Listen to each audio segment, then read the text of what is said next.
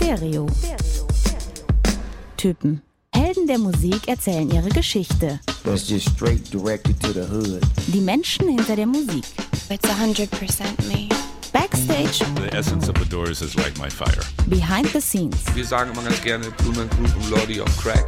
Das sind wir. Es wird persönlich. Put your fucking money where your mouth is, man. Stereo. Typen.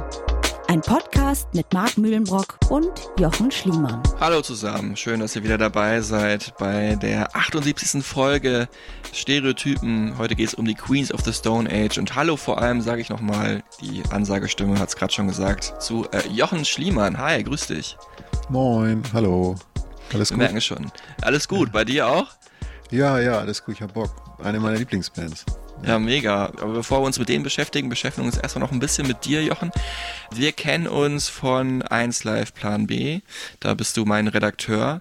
Du bist, glaube ich, gar nicht so viel länger dabei als ich. Also, glaube ich, auch, ich bin ja so seit 2011 bei 1 Live gewesen und warst ja auch noch relativ jung im Game und seitdem am Start und ähm, ja, kannst ja sagen, was, was machst du da so und sonst machst du auch noch ein paar andere Sachen.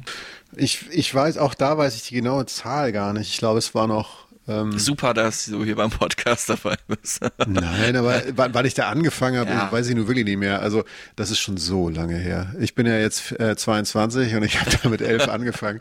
Nee, ich, äh, nein, ich. äh, Das war, glaube ich, ein bisschen vor dir. Ich weiß nicht. Ich war früher Reporter, so wie du. Komme ja eigentlich vom Schreiben. Also, ich bin ja eigentlich Musikschreiber. Hab damit in Hamburg und Umgebung halt angefangen und war eigentlich Printjournalist. War bei Visions damals, bei dem Musikmagazin, ähm, das es noch gibt, als eines der wenigen, weil manche ja, viele ja schon es nicht mehr gibt, Specs, Intro und so weiter. Und ich bin damals Anfang, ähm, das war, ja, ich glaube, es war 2000 oder so. Ende, Ende 2000 des Jahr, also Ende Jahr des Jahres 2000 bin ich nach Dortmund gegangen, um da drei Jahre festzuarbeiten bei Visions als Redakteur. Da war das aber vermischt, da habe ich sehr, sehr viele Interviews gemacht und war sehr, sehr viel auf Interviewreisen. Das war wundervoll, das war eine ganz tolle Zeit. Davor war ich frei an Hamburg und dann ähm, habe ich spät studiert, ich kürze es jetzt ab, bin irgendwann nach Köln und wurde dann auch Radioreporter um zwei Standbeine zu haben. Leute wie du und ich kennen das. Man sollte sich jetzt nicht zu sehr auf einen Arbeitgeber verlassen, wenn man da nicht fest angestellt ist, sondern versuchen anders zu stehen, ein bisschen breiter. Und dann kam das Radio hinzu. Und als ich mich da gerade so ein bisschen reingefunden hatte, so nach eineinhalb Jahren, äh, meinte eine Redakt- Redakteurin, da ist jemand, ähm, ich glaube, es war eine Schwangerschaft, willst du die vertreten, die Person? Und ähm, da habe ich so lange gehadert, weil ich eigentlich so ein Praxistyp bin, so wie du und Tillmann auch so. Also Leute, ich habe wahnsinnig viele Interviews gemacht in meinem Leben und mache das auch immer noch. Aber als Redakteur beim WDR bist du so ein bisschen mehr hinter den Kulissen und längst so ein bisschen. So. Und äh, ich habe dann gesagt, ich mache das, ähm, um eventuell das frei, also die Interviews und so nebenbei weiterzumachen. Ähm, und aber auch mir so ein Standbein als Festangestellter so aufzubauen. Das ist so die ganz knappe Version. Und so haben wir uns ja kennengelernt. Also ich bin letztlich der Typ, ich bin nicht oft am Mikro zu hören, manchmal schon, weil ich, weil ich darauf Bock habe und weil sich das ergibt und weil ich halt schon relativ viele Interviews gemacht habe. Ähm, aber meistens sitze ich dahinter, hinter den Kulissen und lenke so die Sachen. Also ich weiß so, was in drei Wochen in der Sendung läuft oder wen wir einladen oder ich weiß, ich plane Sessions. Wir hatten ja auch sogar die Queens of the Stone Age mal in einer 1 Live Musik Session bei uns. Da habe ich dann die Orga gemacht, habe dann aber auch das Interview gemacht, manchmal, wenn sie das überschneidet, weil ich einen Künstler sehr gut kenne. Das ist bei denen jetzt einfach so. Mein anderes großes Hobby, meine andere große Liebe neben äh, Hunden meiner Freundin und Musik ist äh, Reisen. Das war schon immer so, seit Jahrzehnten. Und daraus haben wir, also Michael Dietz heißt der Kollege und ich, haben einen Podcast entwickelt, der heißt Reisen, Reisen, der Podcast und ist jetzt inzwischen der größte deutschsprachige Reisepodcast so und macht einfach mega Spaß, funktioniert. Wir waren jetzt gerade auf Tour. Ähm, das macht mich sehr glücklich und das gepaart mit dem 1 Live-Kram, so, also Musikjournalismus ist einfach schön. So, ich hoffe, das war jetzt nicht zu lang, aber du hast mich gefragt. Nee, alles cool. Wir hören das sehr gerne. Äh, Okay. Ja, Reisen natürlich auch ein großes Ding für mich und ähm, ja, also checkt gerne den Podcast Reisen, Reisen von Jochen Schliemann und Michael Dietz. Wir haben sogar mal, wenn ich unterbrechen darf, ich, ich verspreche, ich werde nicht oft unterbrechen. Wir, wir kennen uns schon länger, deshalb reden wir wahrscheinlich relativ normal miteinander um. Aber ähm, wir haben äh, wir haben auch mal eine Folge gemacht, das war mir sehr wichtig. Also wir haben ja so, so, so Folgen, die wir sowieso machen bei Reisender, Reisender Podcast, die so, die, die anstehen, Länder, die wir bereisen, Orte, die wir bereisen und so, die auch unsere HörerInnen irgendwie interessieren. Ähm, aber eins war ähm, eine Folge zu Joshua Tree tatsächlich. Also ich habe ähm, so im zweiten, dritten Jahr des Podcasts, das war vor der Pandemie noch, haben wir eine Folge gemacht nur zum Joshua Tree Nationalpark, der in Kalifornien liegt, weil es so wahnsinnig viel Musik gibt, die damit zu tun hat. Also das Coachella Festival ist ja ganz nah. Da ist das Studio, das Urstudio der Queens of the Stone Age, die Rancho de la Luna, wo mhm. Josh auch manchmal noch ist und wo auch andere Freunde von ihm sind und die Eagles of Death Metal und so. Und dann gibt es noch so ganz viele andere Platten und Videos, die da gedreht wurden in Joshua Tree. Natürlich diese ganz berühmte Platte von U2, The Joshua Tree. Mhm. Ähm, das heißt, wir haben tatsächlich eine Musikfolge mal gemacht. Ähm, und äh, das ist tatsächlich, für mich war das toll, weil ich einfach meine beiden Lieben, sozusagen Musik und Reisen, da wirklich nochmal sozusagen offiziell verbinden konnte, ja. Ja, äh, war ich auch schon mal äh, im Joshua Tree und habe auch in diesem berühmten Motel gewohnt. Harmony ähm, Motel? Ja, das weiß ich jetzt nicht, heißt es so. Also ich war halt, bei dem, wo U2 vom Schild stehen da, weißt du, so. Ah, so. nee, ich, das heißt, es hieß auch wirklich irgendwie so Joshua Tree Inn oder so. Okay, auch, ja. Auch, dass es schon Joshua Tree heißt, wie Josh Omi, ne? Also das ja. ist schon, schon Wahnsinn. Nee, wo damals dieser berühmte Country-Musiker gestorben ist, Graham Parsons in der Suite Number 8, mhm. ähm, die man auch wirklich auch dann heute noch buchen kann. Ja. Ähm, der Leader der Flying Burrito Brothers, der ja so Ende der 60er Jahre so ein bisschen das Böse mit in den Country gebracht hat, Heroin und Rock'n'Roll, der ist da ähm, gestorben in seinem Bett. Äh, ja, also wahnsinnige Geschichte da und auch wirklich wahnsinnig schön. Ähm, wir sind also schon im richtigen Setting, aber bevor es jetzt wirklich um die Queens of the Stone Age geht, ähm, wollen wir dich noch so ein bisschen musikalisch vor Norden verorten. Ähm, ja, ich habe mir dir diese drei Fragezeichen ausgedacht. Also ich stelle jedem meiner Gäste drei Fragen über so einen musikalischen Background. Äh, kann man auch gut für sich, wenn ihr diese Folge jetzt hört, zu Hause aus Spaß beantworten. Ähm, Jochen Schliemann beantwortet die jetzt auch. Ähm, und du hast folgende drei Fragen. Frage Nummer eins. Was ist oder war die Lieblingsband, Künstler, Künstlerin deiner Teenagerzeit? Ähm, ist natürlich eine fürchterliche Frage, weil man das sich reduzieren muss auf eine. Das ist total wahnsinnig. Mhm. Ähm, aber das weißt du, du willst mir ja wehtun. ja. ähm, ich bin halt Grunge-Kid, ich wurde reingeboren. Ich war genau in dem Alter, als Nevermind rauskam, dass ich nicht reflektierte, wie sehr ich Teil davon war. Ich sah auch irgendwann genauso aus. Also nicht wie Kurt Cobain, also weder vor noch nach dem Schuss, aber halt so irgendwie so mit der Jeans und dem Hemd und so. Und ja, so ein Novoselec-Typ, ne, würde ich sagen. Du bist ja auch sehr groß. Ja, ja, stimmt, ja. Äh, stimmt eigentlich. Ja, auf jeden Fall, ja, ich egal, ich hatte fürchterlich lange Haare. Also das sah auch nicht ganz so schlimm aus, wie man sich das jetzt vorstellen mag, aber auf jeden Fall war Grunge einfach, hatte mich massivst geprägt. Ich habe vorher so viel Popmusik gehört, dann kam so ein bisschen Metal und dann kam ja Nevermind, fast kurz oder während, während das Black Album von Metallica und Use Illusion von Guns N' Roses und so rauskam. Und dann hat mich das auf komplett auf links gedreht. Ich habe jetzt aber als Act, ne, nachdem du mich gefragt hast, tatsächlich nicht Nirvana genommen, weil die Band aus der Viererriege, die mir da vielleicht noch, noch am emotionalsten, am allernächsten steht, Wobei ich es jetzt schon wieder, wer ich sage, muss ich schon wieder hadern und sagen, ist es vielleicht doch irgendwie Pearl Jam oder die eine Temple of the Dog Platte. Das ist wahrscheinlich und deshalb habe ich es hab genommen, Alice in Chains. Mhm. Ähm, die Platte Dirt von Alice in Chains ist vielleicht die Platte, die hätte ich damals gewusst, was die da singen, ähm, dann wäre es schwer bedenklich geworden, weil es ja da wirklich um Zerfall, Drogen, ähm, Nahtod und also einfach Dunkelheit ging. Aber es ist irgendwie eine Platte, die ich, bei der ich bis heute nicht genau festmachen kann, warum sie mich so fesselt und warum diese Band mich so fesselt.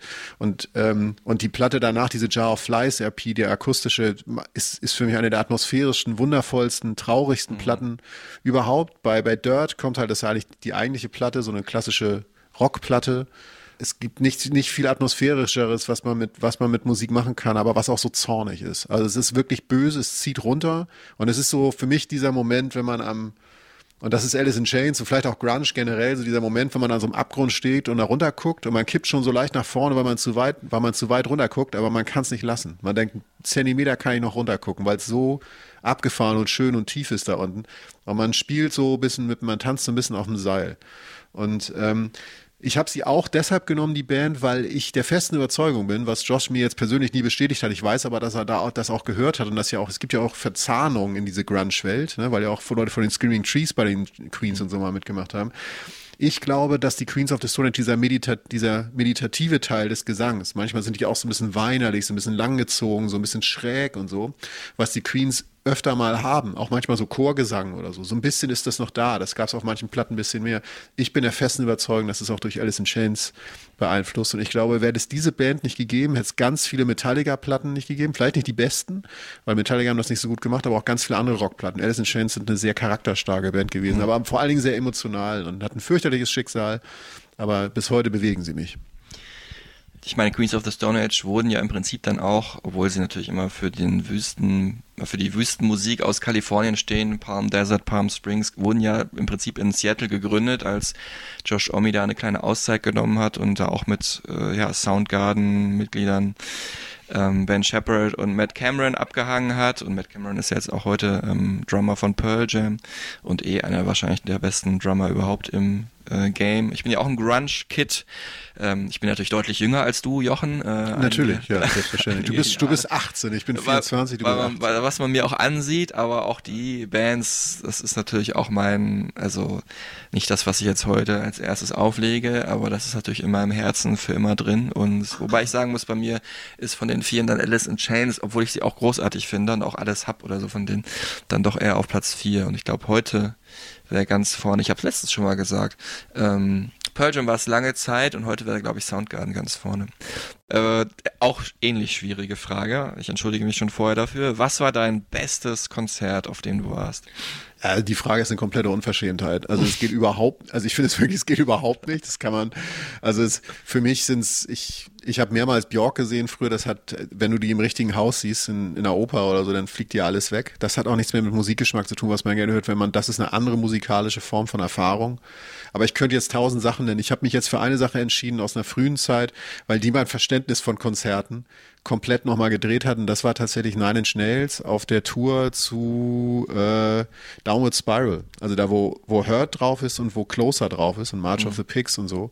Und das war einfach so, ich war vorher halt Pop und hart, dann halt Metal und Grunge und Hardcore-Kids. So. Also ich habe dann auch viel harte, sehr harte Musik gehört und so und habe dann auch äh, eins der ersten Konzerte von Rage Against the Machine zum Beispiel erleben dürfen, um den Zeitraum rum, wo Tränengas in, in der Fresse und aufs Maul kriegen und Stage Diving und sagt der Rocha schiebt mich noch weg und so. Also, also, aber das, das, was mich wirklich, was mein Verständnis davon, was möglich ist, mit der Liveband umgedreht hat, war Nine Inch Nails, weil ich diese Band liebte, die ja eher so aus dem Industrial stammt oder aus mhm. dem Synthie-Pop. Und dann kam der Typ, also von vorne bis hinten war, war dieses Konzert hochgradig, intensiv, extrem spontan und trotzdem so unglaublich gut vom Licht und von der Show begleitet, vom Sound, von der Dramaturgie, wie man auch eine Show aufzieht. Trent Reznor ist für mich einer der großen Personen der Musikwelt, wirklich ganz, ganz groß. Also wenn ich jetzt auch nicht alle Platten, die er jetzt macht, fantastisch finde, aber was der gemacht, also das hat mich zutiefst äh, umgekrempelt. Ich weiß noch, ich stand am nächsten Tag in der Schule auf dem Raucherhof. Ich habe nicht geraucht, aber ich hing da mal rum, weil da die coolen waren. Und ähm, ich war wirklich anders drauf. Also ich habe, ich konnte das auch nicht erklären, ähm, was, was das war, aber ich habe gedacht, jetzt hat sich gerade eine Welt geöffnet und da habe ich erst verstanden, so ansatzweise erahnt, was eigentlich so möglich ist mit Musik. Und darum geht's ja eigentlich, dass Musik ja nicht nur das ist, was uns berieselt, sondern viel mehr sein kann. Krass, ja. Wahnsinnserfahrung. Äh. Ja. Jetzt kommt genau das Gegenteil, nämlich äh, welcher Song läuft in der Hölle in Dauerrotation? Ja, mega. Das ist nicht, das war nicht so fürchterlich die Frage, aber es ist für mich mega schwer zu beantworten. Ähm, ist natürlich massiv subjektiv, ne? Also ich war eher bei einer Musikrichtung und das ist jetzt wirklich subjektiv, weil ich niemanden, weil das sind eigentlich gute Leute, die das machen. So, aber ich halte das nicht aus. Ich hasse Ska. Mhm. Ich halte das nicht aus. So, ich finde es schrecklich. Alle, jeder Rhythmus, jede Attitüde, die da in der Musik ist, ne? Und das sind, sind ja meistens coole Leute, die irgendwie eine vernünftige Einstellung zum Leben haben. Also ich rede jetzt von den eher so linksgerichteten Ska. Also das ist ja alles, das ist ja alles okay. Nur und selbst wenn es nur in die Rhythmik, so ein bisschen in die Anmutung reinschwappt. Ein Lied, das ich am meisten gehasst habe im Mainstream-Radio, war immer Our House. Ich fand es total scheiße. Okay. Total scheiße, aber ähm, das ist massiv subjektiv. Also ich, ich könnte jetzt dir einfach sagen, Schlager. Klar, Schlager ist der Untergang des Abendlandes. Das ist alles, was Musik kommerziell ausschlachtet, ist, gehört meiner Ansicht nach nicht verboten, aber das ist, das ist das Ende der Gesellschaft. Also es gibt fürchterlich viel beschissene Musik. Deshalb jetzt mit so einem Augenzwinkern und voller Respekt für die Musik, weil sie auch viel mit Handmacht zu tun hat und das ja auch ein Hit war zum Schauerhaus, sage ich jetzt einfach so, weil ich Bock gerade drauf habe, dass ich, also wenn das da auf Dauerrotation in der Hölle läuft, dann, dann wäre ich irgendwann raus. Ja. dann lieber doch nicht.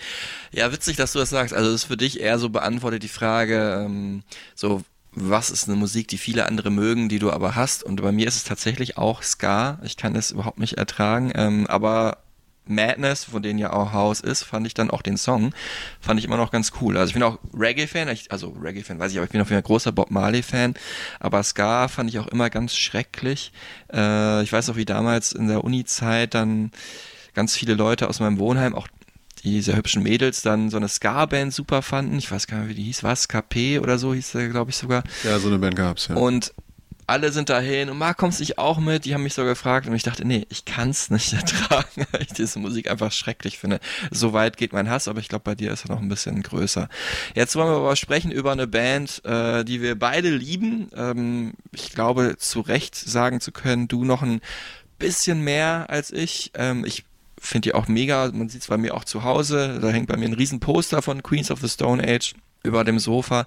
Ähm, also ganz wichtige Band für mich, aber du bist auf jeden Fall noch näher dran, so vom Herzen her und hast sie auch öfter getroffen. Darüber sprechen wir gleich. Ähm, ja, also eine der wichtigsten Rockbands unserer Zeit, kann man sagen. Sie halten irgendwie Rockmusik am Leben. Der einzig andere, der mir noch so einfällt, der das in ähnlicher Form macht, ist Jack White, weil äh, Josh Homme ja nicht nur Leader von Queens of the Stone Age ist, sondern auch wirklich so der Nukleus für ein ganzes Kollektiv an Rockbands, an, an der Anführer von ganz vielen Rockmusikern. Ähm, ja, die Musik selber seiner Band ist äh, schafft vieles äh, gleichzeitig, was anderen nie gelingt. Sie ist irgendwie böse, hart, grooven, sexy, melodiös, nicht zu abgehoben, aber doch irgendwie super cool und psychedelisch. Ähm, und die Platten klingen aber auch noch sehr unterschiedlich. Auch das werden wir gleich noch ein bisschen einzeln auseinanderdröseln. Sie sind wirklich viel weniger erfolgreich, als ich gedacht habe, als ich äh, das mal online gecheckt hat. So knappe vier Millionen Alben haben sie verkauft. Das ist viel zu wenig. Leute, kauft mehr Queens of the Stone Age Platten. Verglichen damit, was sie eigentlich für einen Impact haben für unsere ja, Rock-Ära, ähm, ist das dann doch weniger, als ich erwartet hätte. Wir wollen zuerst sprechen über das neue Album, denn das ist der Anlass für die Folge. In Times New Roman ist draußen die erste Platte von Queens of the Stone Age seit sechs Jahren. Äh, ja, Jochen, wie hat sie dir gefallen? Kann man das schon sagen, weil es, die, solche Alben wachsen ja eigentlich mehr in dich hinein, ne? Ja, man kann das bei der Band tatsächlich nicht, finde ich, komplett sagen, weil sie tatsächlich ähm, die Zeit dann so zeigen wird, was bleibt. Und es ist ja einfach Musik, die von ihm auch so ange also von der Band so angelegt ist, dass sie halt äh, nachhaltig halt funktioniert. Also ich habe die Platte jetzt, lass ich, lass viermal sagen, durchgehört. Ähm, die eine Single, die vorher draußen war, natürlich schon öfter, die ist ihm schon öfter begegnet. Aber ähm, die wird jedes Mal anders. Ne? Und so ist es immer bei Queens Platten, ähm, dass du erstmal denkst, das ist eine relativ pragmatische Rockplatte. Ist es eigentlich auch. Es ist für ihn, für, für die Verhältnisse relativ straight so und relativ klassisch, würde ich jetzt mal sagen. Ähm, ist eine gute Platte, aber es ist so, es ist letztlich, es ist letztlich eine Platte, bei der ich sofort gemerkt habe, ich will die normal hören. Weil sie fängt relativ, erstmal relativ konventionell an, sie überfordert einen. Ich finde so nach zwei, drei Songs ist der Kanal erstmal voll. Da mhm. muss man erstmal, erstmal, man hört das weiter, das ist gefällig und so. Aber so das alles zu verarbeiten, was da passiert, das ist ja jetzt nicht ABC, ABC, oder A, B, A, B, C, A, B oder so, also die klassische Pop-Rock-Muster, mhm. sondern es ist halt viel mehr. Und dann fügen sich irgendwann die Puzzleteile zusammen. Und von daher würde ich jetzt noch kein finales Urteil abgeben wollen. Ich würde jetzt, wenn Leute mich so fragen auf der Straße, wenn sie es noch nicht gehört haben, würde ich sagen, es ist eine relativ straight Queens-Platte, die aber so ein paar abgefahrene Tiefen hat und ähm, ja, und auf dem Punkt ist so die ist, die ist kompakt, die Platte. So, er ist ja auch ein Mensch, der sich jetzt ungern wiederholt oder so. Es gibt ja Platten, die er inzwischen viel zu lang findet in der Geschichte, die er gemacht hat.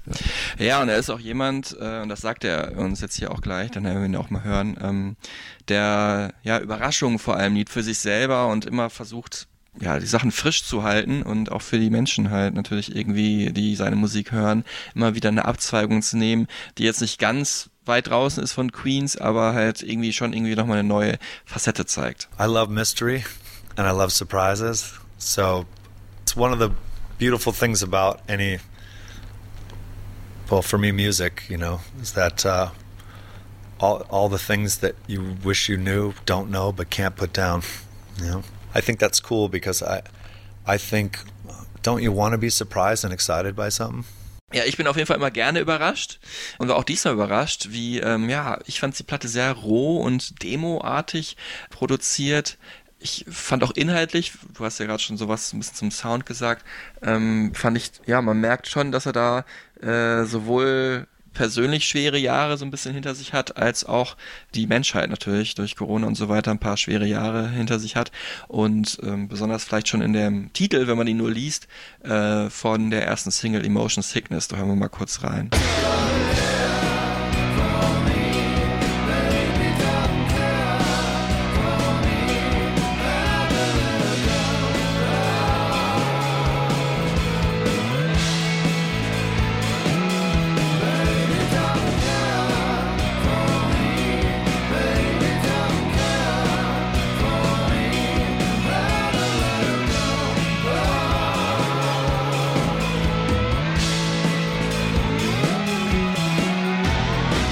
Aber wenn ich sage persönlich schwere Jahre, ähm, er hat sich halt von seiner äh, Ehefrau, ähm, oder beide haben sich getrennt, die australische Sängerin Brody Dahl von den Distillers, so eine Punk-Queen, auch sehr beliebt in der Szene.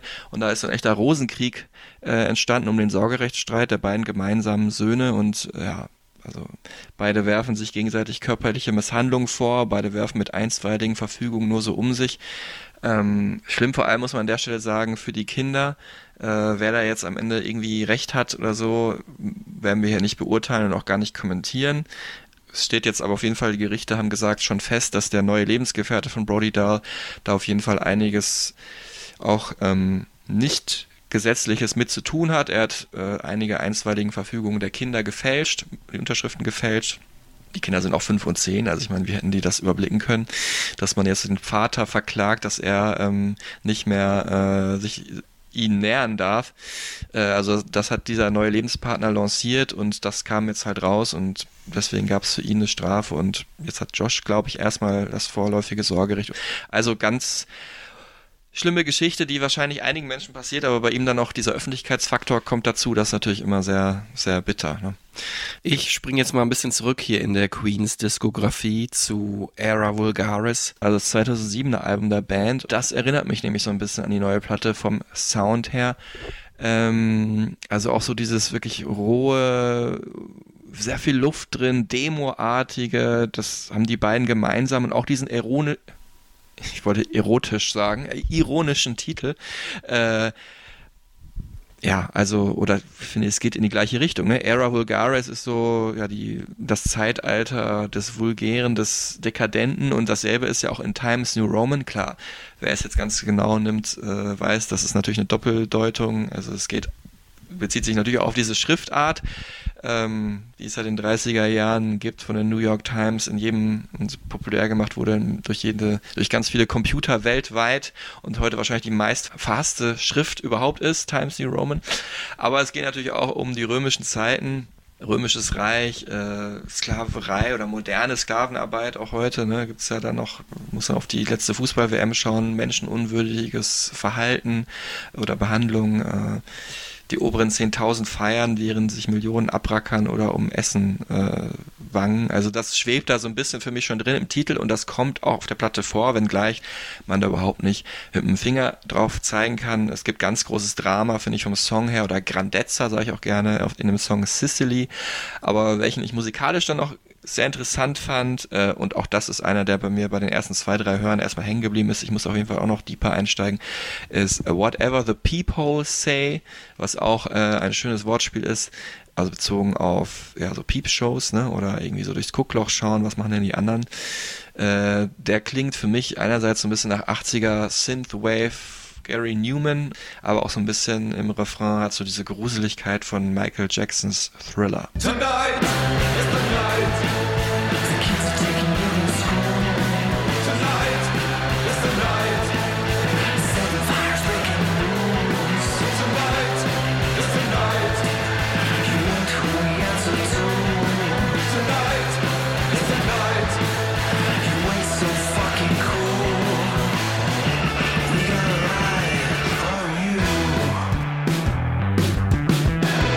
Ja, bei mir ist es so aktuell, das ändert sich aber immer. Ähm, bei, gerade bei Queens-Platten ist es tatsächlich Sicily, ähm, das einfach, bei dem ich textlich gar nicht geschnallt habe, erstmal worum es ging, weil ich, ich finde es atmosphärisch unglaublich stark. Das ist wieder der Moment, wo die Queens halt komplett aufmachen und neue Klangräume öffnen. Das ist ein ganz starker Song.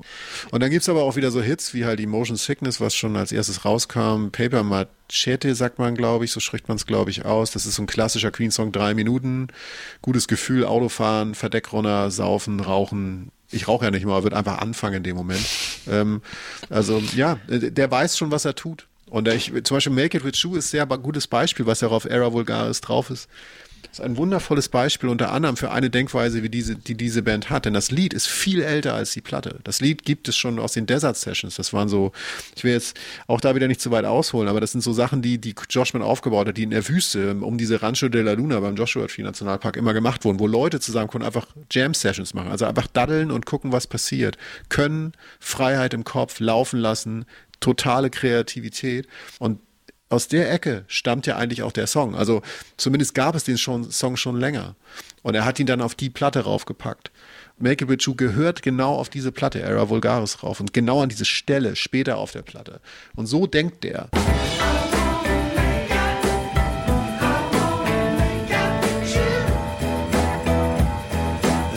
Anytime,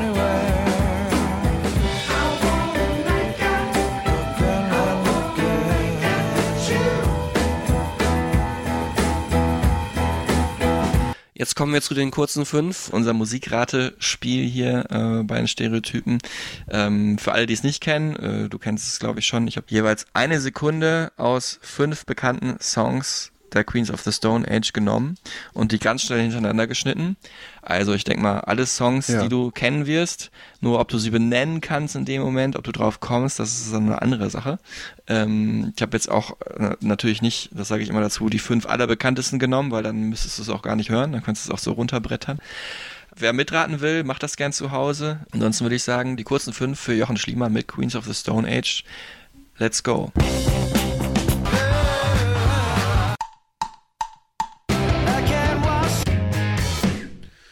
So, ähm, das sind fünf Sekunden Ohrmartyrium, äh, möchte ich erstmal sagen. Aber ich weiß alle Sachen, aber ich weiß nicht, ob man so schnell denken kann. Also ich, dass ich die jetzt alle abschwimmen kann. Ding, ding, ding. Das ist The Lost Art of Keeping a Secret. Da ist auch Little Sister drin. Da ist auch di, di, di, di, di. Ähm, The Way You Used to Do, genau, ist da drin. Ähm, di, di. dann Little Sister habe ich gesagt. Dann ist am Ende ist auch noch hier ähm, I Sat by the Ocean. Ja, vier von fünf schon nach dem ersten Versuch. Großartig. Und einmal muss ich jetzt nochmal hören, weil ich das dritte einfach nicht mehr drauf habe. Also ganz kurz, auch für dich und für alle zu Hause, du hast äh, Nummer vier noch nicht erkannt. Aber Okay, ähm, ich, danke. Ich, ich spiele sie nochmal an.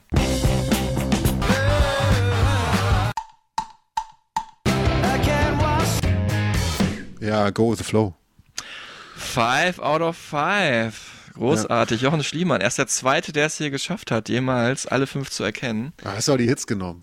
Ja, nee, aber das es- wundert mich jetzt auch. Ich dachte, ich kann sowas eigentlich überhaupt nicht. Aber ähm, ja gut, schön. Für alle, die, die nicht so schnell mitgeraten haben, jetzt gibt's hier die Auflösung in den mittellangen fünf. Das heißt, wir spielen nochmal die Mhm. Songs in Hooks an. Das war also The Lost Art of Keeping a Secret. Ähm, der erste Hit, kann man sagen, vom Album Rated R aus dem Jahr 2000. Äh, The Way You Used To vom Album Villains, dem Vorgängeralbum des aktuellen Albums aus dem Jahr 2017, ähm, wo man wahrscheinlich die Produktion von Mark Ronson am stärksten raushört, der bei der Platte sich verantwortlich gezeichnet hatte. Dann äh, die markigen, ähm, was ist das, Cowbell ist das, glaube ich, oder Congas? Das müsste eigentlich die Cowbell sein, ja. Von äh, Little Sister, Auftakt, äh, der Auftakt des Songs Little Sister von Lullabies to Paradise aus dem Jahr 2005. Paralyze. Habe ich es gesagt? Okay. Lull Du hast- Paradise. Siehst du, ich, so, so denke ich und so denkst du. Paralyze, Paradise. Lullabies to Paralyze heißt es. Ähm, dann Go With The Flow, äh, einer der Hits von Songs for the Deaf aus dem Jahr 2002 und dann I Sat By The Ocean vom wunderbaren Album Like Clockwork 2013. Here we go. Leap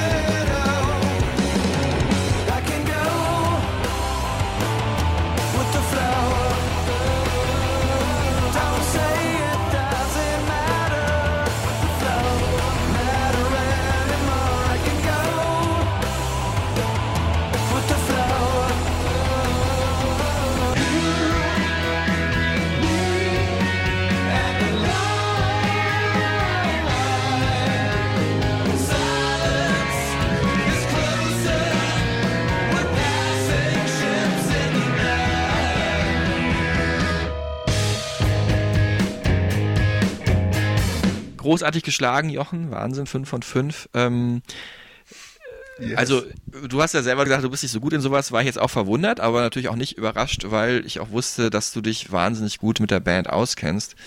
Wenn ich so bei dir an Musik denke, ist das auf jeden Fall eine, die da relativ schnell vorkommt. Du hast auch am Anfang schon gesagt, das ist eine deiner Lieblingsbands. Vielleicht kannst du mal kurz sagen, wie du so mit Queens of the Stone Age groß geworden bist. Und du bist ja sehr groß geworden, 1,98 oder so. Ja, wenn ich gerade stehe, ne? das ist immer schwierig, wenn man windschief wächst. Ähm, ich kannte schon die Vorgängerband, die hieß Kaius. Da hat Josh nur Gitarre gespielt.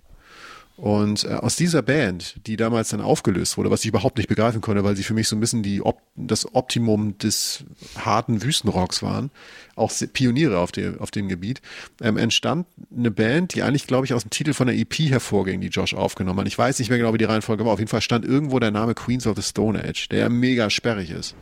Denkst du so, was soll der Scheiß denn jetzt so? Und ähm, daraus ging dieses Debütalbum hervor, das ich sofort gehabt habe, weil mich Kaius interessiert hat. Und es war total anders. Und weil es halt diese, diese Eigenschaften hatte, die relativ softe Stimme, dass es halt eben kein auf die Fresse Rock war, sondern eher so smarter, grooviger Rock. Und das heißt, so alle Knöpfe, die du als Metal-Fan gedrückt haben wolltest, sind gar nicht gedrückt worden. Dann dachte ich so, hups, auf einmal schwingt meine Hüfte so ein bisschen und der singt so seicht. Das heißt, es war wieder eine Zeit der Gewöhnung, die es brauchte. Und dann hörte ich nicht mehr auf, diese Platte zu hören. Regular John hieß der erste Song da drauf. Das ist einer der besten Rock-Song-Anfänge, die es überhaupt gibt, obwohl er die Platte nur mit drei Leuten innerhalb von ein paar Tagen eingespielt hat. Da ist auch Nick Oliveri schon dabei. Und so glitten sie in mein Leben rein. Hör mal kurz rein in den Song.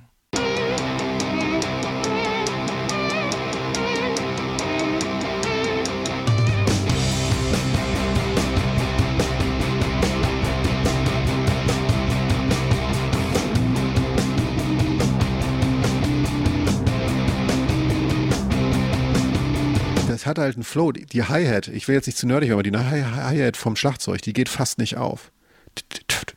Das ist total smart und leise. Das ist fast wie so ein Disco-Beat. Die Gitarre macht nie auf, wirkt nie prollig. Der Gesang ist alles andere als prollig. Und, und erstmal nach so einer Zeit der Gewöhnung, wo du denkst, wer kommt denn da jetzt gerade in die Bar rein? Wie, wie strange sieht der denn aus? Wollten alle neben dem sitzen. Also zumindest in meinem Freundeskreis haben wir dann eigentlich beim Autofahren, wenn wir zur Probe selbst gefahren sind, als wir Mu- Musik gemacht haben oder am Wochenende irgendwo hin oder zu einer Party, haben wir oft Queens gehört und das war die Platte, die man im Auto am besten hören konnte, weil sie zum einen die Leute, die seichtere Musik mochten, nicht abgefuckt hat und die anderen, die die coolste Platte auf, für uns die coolste Platte auf Planeten war. Und, und so kamen die Queens in mein Leben, was dann ausuferte oder was dann so die erste Krönung bekam mit dem zweiten Album Rated A, was ja dann das erste Hit-Album war mit Lost Art of Ke- Keeping a Secret und so drauf. Und auch ähm, der erste Song, wie heißt der nochmal? Ähm, ich kenne immer nur den, ähm, ich kenne immer nur den Text, ne? Nicotine Volume Back Feel in Good Hit of the Summer. Feel genau. Good Hit of the Summer, wo einfach nur Drogennamen aufgezählt werden. Mhm. Auch wieder Queens of the Stone Age. Es wurde nicht gesagt, Drogen sind geil oder Drogen sind schlimm. Er hat einfach nur Drogennamen aufgelistet. Mhm. Ganz sachliche Sache. Ist fast journalistische Arbeit. Natürlich klingt das Lied, als hätten sie eher Drogen genommen, als sie nicht genommen.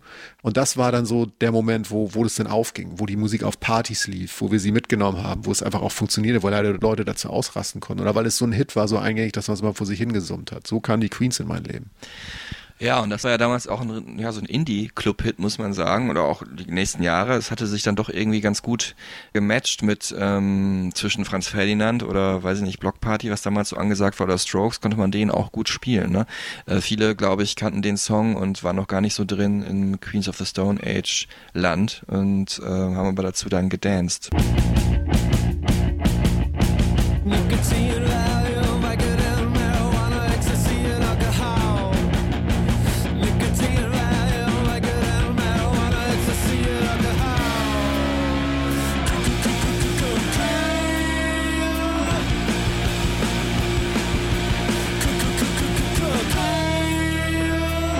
Aber so natürlich, Jochen, ich habe dich auch durch, deswegen hier, du bist großer Fan, das ist eine Sache, ich werde dich auch deswegen schon allein eingeladen, aber das andere, du hast ihn natürlich auch ein paar Mal getroffen, also ihn, vor allem Josh Homme. Das ist natürlich auch mal die Sache, wie spricht man den Namen aus? Ich glaube, Homme ist, ist so das, wo sich die meisten drauf geeinigt haben. Ja, ich habe mich nie getraut zu fragen, aber es war Ja. Homie. Ja. Ja, man würde ja auch vielleicht Om sagen, wegen Französisch Om oder Dann Omi habe ich immer gesagt, aber das wäre damit ja gar keinen Sinn, weil wenn, dann muss es komplett Ami-mäßig sein und deswegen Homie habe ich jetzt auch gelesen, ist wohl richtig. Ich habe ihn auch einmal getroffen, das sage ich zuerst und dann kommst du mit deiner langen Latte an äh, wunderbaren Begegnungen und interessanten Begegnungen. Das war damals im äh, Hard Rock Café äh, in Berlin, wo er zu Gast war, weil er äh, ja ein Album aufgenommen hatte mit Iggy Pop und dann gab es ein Konzert abends im Tempodrom an meinem Geburtstag oder einen Tag nach meinem Geburtstag, also insofern ein schönes Geburtstaggeschenk, mal einen der größten Rockstars unserer Zeit zu treffen. Iggy hätte ich natürlich auch noch gern getroffen, das ist nicht passiert. Ähm, für mich, ja, absolut äh, ja im positiven Sinne einnehmende Persönlichkeit, ein sehr charmanter Typ, der sofort mit dir auf einem Level ist, aber doch so eine gewisse Coolness ausstrahlt, sodass du irgendwie dann, dann doch irgendwie denkst, ist schon noch ein bisschen cooler als ich hier, der Typ. Ähm, auch eine sehr einerseits sichere Art, aber dann doch irgendwie auch sehr ja, also offen ist das falsche Wort, weil ich relativiere es jetzt auch gleich. Er hat dann doch irgendwie so, so eine Art, dass man so gemerkt hat, er hat, ähm, er hält auf jeden Fall auch was zurück. So, ne? Da ist auf jeden Fall eine Tiefe, würde ich sagen, hinter dieser ersten äh, Freundlichkeit. Ähm, absoluter Hühne auch. Ist der noch größer als du? Ich weiß gar nicht. Oder ungefähr gleich. Ich weiß es nicht, ich finde es aber nur so wundervoll, dass endlich mal ein kreativer, äh, führender kreativer Mensch endlich auch mal groß ist, weil die meisten sind irgendwie immer kürzer. Ich habe frü früher die, ja stimmt, ich habe früher die Band Reef äh, mal auf der Bühne gesehen. Evan Dando fällt mir noch ein von Lemonheads, aber dabei Reef, war ich, das sind alles Riesen, die sind alle so um die zwei Meter, so eine äh, UK Britpop-Band aus der zweiten und dritten Reihe. Billy Corgan ist, glaube ich, ganz groß. Der ist auch riesig, ja. Um den wird es auch bald gehen, äh, kann ich jetzt schon mal anteasen. Okay. Ähm, und für mich auf jeden Fall auch so ein Typ irgendwie, wenn es dann hart auf hart kommt, dann ist der irgendwie ein Mann, ein Wort und sagt auch, was Sache ist. I've said this a bunch, but there's three truths, yours, mine and what actually happened. And I'd like to try to live in that third truth. Und ich habe dann auch tatsächlich, äh, es ist ja glaube ich so ein bisschen verpönt, also verpönt ist vielleicht auch zu hart, aber ich mach's eigentlich nicht. So Autogramme holen finde ich irgendwie doof, so von, von Musikern. Ganz selten habe ich es mal gemacht, Chris Cornell, weil ich dachte, okay, das bin ich meinem Kindheits-Ich schuldig oder meinem Teenager-Ich, dass ich jetzt diesen großartigen Musiker, dass ich irgendwie dokumentiere. Und ich habe es gemacht bei Josh Homme, weil ich für mich vorher, ne, was ich dann immer mache, wenn ich ein bisschen Zeit habe, durch einen Plattenladen gezogen bin und äh, dann so diese Vinylpressung von dem von dem ersten Album gefunden habe, was so dieses Originalcover hat halt, wo auch man wirklich, sage ich mal, Piece of the Stone Age so, also dieses was das halt bedeutet, nämlich Königin der, des Steinzeitalters, so ein bisschen comicartig halt Russ Meyer-mäßig, so ein 60er-Jahre Trash-Regisseur, ähm, dargestellt wurde, nämlich mit so einer barbusigen Frau auf dem Cover. Ich kann das auch mal äh, rausholen und äh, bei Instagram posten. Und äh, dann dachte ich, okay, das muss jetzt einfach sein. Also so ein Zeichen, das irgendwie hat irgendwie so eine Ästhetik und passt irgendwie jetzt auch zu der Situation. Ähm, habe ihn dann unterschreiben lassen und dann äh, habe ich ihm habe ich ihm gesagt, ja, aber bitte nicht auf die nackte Brust unterschreiben, also als Joke so. Und dann meinte er halt, Hold on the breasts, please. It's the first time I've ever heard that. Witzig ist er auch, also. Jochen, du hast ihn ein paar Mal getroffen. Also auch wirklich begleitet ja über mehrere Tage, ne? Also du bist wirklich super nah dran. Wie war, wie war er für dich? Wie ist er für dich? Meine, er ist natürlich auch Medienprofi, aber ich glaube, also das heißt, man kann es ja als, man kann eine Person nur müssen, so müssen gerade interpretieren oder so. Aber da war es schon, weil ich sie halt schon so lange kenne, ähm, die Queens, ähm, ist da ein gewisses Grundvertrauen da. Also das ist jetzt nicht so, also bitte nicht falsch verstehen, wir haben keine Brieffreundschaft, aber wenn man sich sieht, dann erkennt man sich zumindest und freut sich und verhält sich ein bisschen anders. Sowohl ich, glaube ich, als auch definitiv er. Und um ihn geht's dann ja. Ne? Also ich stelle mich ja ähm, also so, so, so sozusagen auch, ich bin auch so ein kleines Mannequin, dass man vor dem her tanzt und dann irgendwie mit ihm arbeitet oder so. Also für mich ist einer der wenigen Menschen in diesem Business, zu nicht künstlerisch, rein künstlerisch, wirklich aufschaue. Also wo ich wirklich sage, der macht, der ist mir immer in den Gedanken vier bis fünf Jahre voraus. Weil er halt, wir hatten das Wort smart schon, dann diese Antwort, die er dir auch gerade gegeben hat, ne? ist meine, meine Wahrheit, deine Wahrheit, das, was wirklich passiert ist, das ist er halt. Er ist fürchterlich schlau, und er ist extrem kreativ. Der war mal bei Instagram eine Zeit lang, den Account gibt's noch. Und, ähm, und ich glaube, sein, sein, da muss man ja irgendwie so seinen Satz hinschreiben oder beziehungsweise da schreibt man so ein, zwei Infos zum Namen dann noch hin. Der ist ja auch nicht unter seinem richtigen Namen. Da steht uh, Moving at the Speed of Inspiration. Hat er hingeschrieben. Also ich bewege mich in dem Tempo der Inspiration. Und das Mhm, ist genau clever. der Punkt. Dem, dem unterstellt er alles. Als Mensch, wie gesagt, ähm, es gibt definitiv in dieser Band und gab vor allen Dingen jetzt weniger, weil die werden ja auch älter und müssen ihren Shit beisammenhalten. ähm, gab es einen ganz klaren Hang zum Exzess. Also es gab, ich war einmal mit denen auf Tour, zusammen mit den Queens of the Stone Age zum zweiten Album, zusammen mit Monster Magnet waren sie da auf Tour. Und Monster Magnet und die beiden waren Headliner. Monster Magnet haben damals als letztes gespielt, weil das von der Dramaturgie besser passte, der Show, was heutzutage unvorstellbar ist. Weil die Queens halt viel größer sind inzwischen und damals noch noch sehr, früh auf dem aufsteigenden Ast waren. Und was ich da erlebt habe, was diese Band, also was Exzess bedeutet, das war das, was wir uns jetzt alle im Klischee darunter vorstellen. Ohne dass es jetzt klischeebehaftet und peinlich ist oder, oder, oder halt pathetisch ist oder so, sondern das war einfach purer Exzess. Auf der Bühne, auch natürlich was Substanzen anging, was, was Alkohol anging, was aber auch Verhalten anging, aber vor allem auch eine Attitüde, so wenn du mir sagst, wenn, wenn jetzt irgend so ein irgendeiner, irgendein so Business-Freckel auf die zukommt, irgendein so Wichtigtour, davon gibt es viele in der Branche, in der wir alle arbeiten. Vielleicht gehören wir sogar auch dazu, das weiß ich nicht. Aber wenn, wenn die Band Queens of the Stone Age das Gefühl hat, da kommt irgendein Wichtigtour und sagt denen, was sie zu tun haben, dann machen sie exakt das Gegenteil. Was sie sonst nicht gemacht hätten. Die lassen nicht alles gegen die Wand fahren, aber es sind halt einfach, sind einfach Punks ab einem gewissen Sinne. Er hat mal irgendwie zu mir gesagt, ich komme aus der Wüste, Alter. Ich glaube, das heißt so ein bisschen Vorstadtprolliges, also halt so einfach so nicht jetzt irgendwie der coolste Städter, genauso wie ich. Ne? Also ich bin auch vom Land so, ne? Also ähm, und, und deshalb konnte ich das ein bisschen nachvollziehen. Also er meinte, ich reagiere immer noch wie so ein, in Anführungszeichen glaube ich, eher wie so ein, wie so ein Landei irgendwie. Und das ist einfach so. Ähm, also einfach ein Mensch, der. Ich verstehe es äh, auch so ein bisschen so, Ja. sorry, dass ich unterbreche. Bitte. Wüste ist dann doch nochmal so, wenn du jetzt irgendwie mal verloren gehst, irgendwie im, in einer Vorstadt oder in, im, im, im, im, in Friesland, dann brauchst du vielleicht ein bisschen länger nach Hause, aber wenn du in der Wüste eine falsche Entscheidung triffst, dann stirbst du auch, ne? Das denke ich mir auch so ein bisschen. Genau, das auch. Also es hat, das hat eine, er ist sich um die Endlichkeit sicherlich bewusst. Da wurde auch schon viel drüber gesprochen, er hat auch schon viel drüber Musik gemacht. Aber halt auch dieses, dieses Ding so, so ein Patenter, weißt du so? Also ich glaube, wenn der eben, wenn der eben verloren geht, dann findet der auch nach Hause, dann macht er es halt anders als andere Leute, aber sitzt da nicht, springt er nicht auf den Stuhl und sagt, oh Gott, meine Gucci-Schuhe. Das interessiert ihn alles überhaupt nicht. So, ähm, so ist dieser Typ. Ich meine, der ist 50, ne? Der hat jetzt schon so viel wichtige Platten und Bands gehabt. Ne, der hat mit Leuten von Led Zeppelin Musik gemacht. Der ist der einer der engsten Freunde von Dave Grohl. Der hat mit dem Platten gemacht. Dave Grohl spielt bei ihm Schlagzeug, wenn der andere krank ist. Der hat Kais gehabt, der hat die Queens gehabt. Der hat alle Festivals gespielt und der ist gerade mal 50 Jahre. Das haben manche Leute, selbst die großen Rockstars mit 60 vielleicht mal geschafft. Und so ist dieser Mensch. Er lebt schnell, er denkt schnell, er ist extrem kreativ und hat keinen Bock auf, er ist eben kein Mainstream, obwohl er ihn immer wieder prägt. Sag mal so, du hast mit verschiedenen Facetten das Bild, das Mosaik zusammengestellt. Äh, Ganz kurz vor The Record, äh, du hast ihn also mehrfach getroffen, ne? So, also über die, über die Jahre immer mal wieder, ne? Ja, genau. Ich hatte, ähm, äh, als die Queens ganz klein waren, als die erste Platte gerade rauskam, habe ich ihn mit, mit dem Gitarristen von meiner Band, haben wir, habe ich ihn interviewt, habe den Gitarristen mitgenommen, weil die Queens so klein waren und wir beide so, die so liebten und das noch ging. Die standen mit dem Tourbus vorm Logo in Hamburg. Logo ist ein Club in Hamburg, wo 100, 120 Leute reinpassen. Und da saß er mit Nick und Nick und Josh saßen da drin. Und ich habe die dann interviewt, auch eins meiner ersten in meinen ersten Jahren als Interviewer sozusagen. Und äh, da Äh, Josh hat mir nämlich bei meinem Interview erzählt, ähm, das fand ich auch noch ganz witzig, dass äh, er praktisch dein erstes Interview überhaupt war. Weiß ich, ob das stimmt. Vielleicht, äh, so, oder er bildet sich vielleicht, du, Genau. vielleicht bildet er sich was drauf ein, dass äh, er äh, dein erster war. Ja, genau, er prollt damit in Hollywood rum. Nee, ähm, das ist dem scheißegal, aber das ist so, die Klingel geht wohl immer in seinem Kopf an, wenn er mich trifft. Und ich lasse ihm natürlich gerne den Glauben, es war eins meiner ersten coolen Interviews. Ich habe bei einer Musikpresseagentur gearbeitet, habe davor sowas wie Tic-Tac-Toe oder Hanson interviewt oder ähm, sowas. ne? Also cool, nette, liebe Menschen, aber jetzt nicht so mein, mein Musikstil.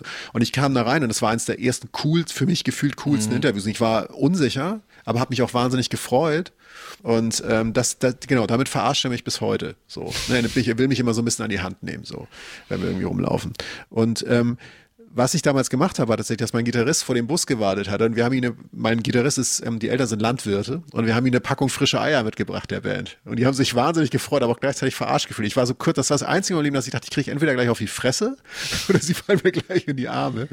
Ähm, aber so hat es angefangen. Es war ganz klein, so. Also die Band war klein und die waren mega.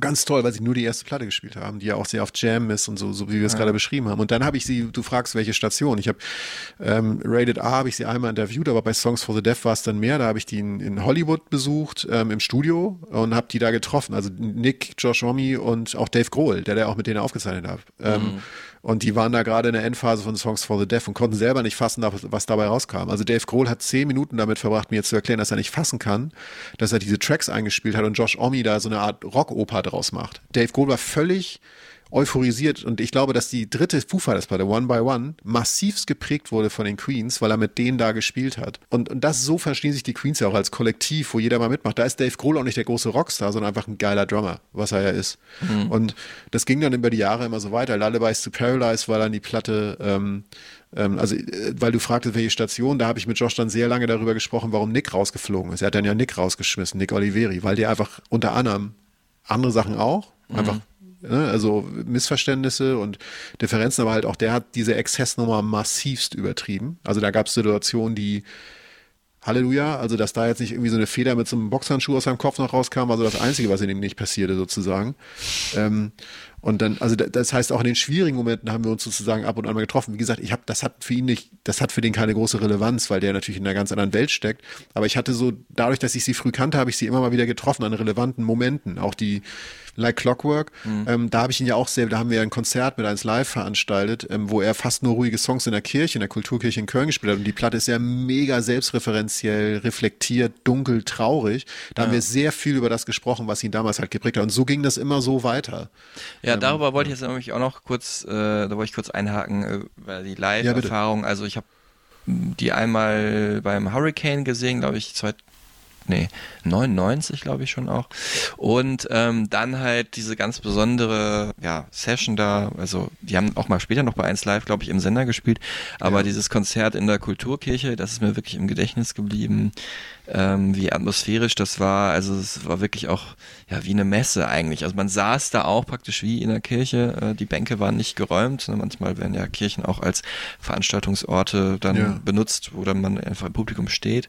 Ja. Und ähm, man kann das sogar heute alles noch nachhören gibt's bei Spotify. Äh, like Clockwork hieß das Album. Like Cologne, wahrscheinlich weil es sich wortmalerisch so ähnlich anhört, heißt diese ähm, Spotify Session, die es da gibt. Und klar, das Album über das wir später auch noch sprechen werden, fand ich großartig, aber da fand ich ganz, ganz toll. Äh, den Eröffnungssong Long Slow Goodbye, der ist von Lullabies to Paralyze und zwar äh, deswegen, weil äh, Dean Fertita hat da oben an der großen Orgel, an der Kirchenorgel gespielt. Und äh, da hören wir jetzt nochmal kurz rein, ähm, wirklich ein Wahnsinnserlebnis. Where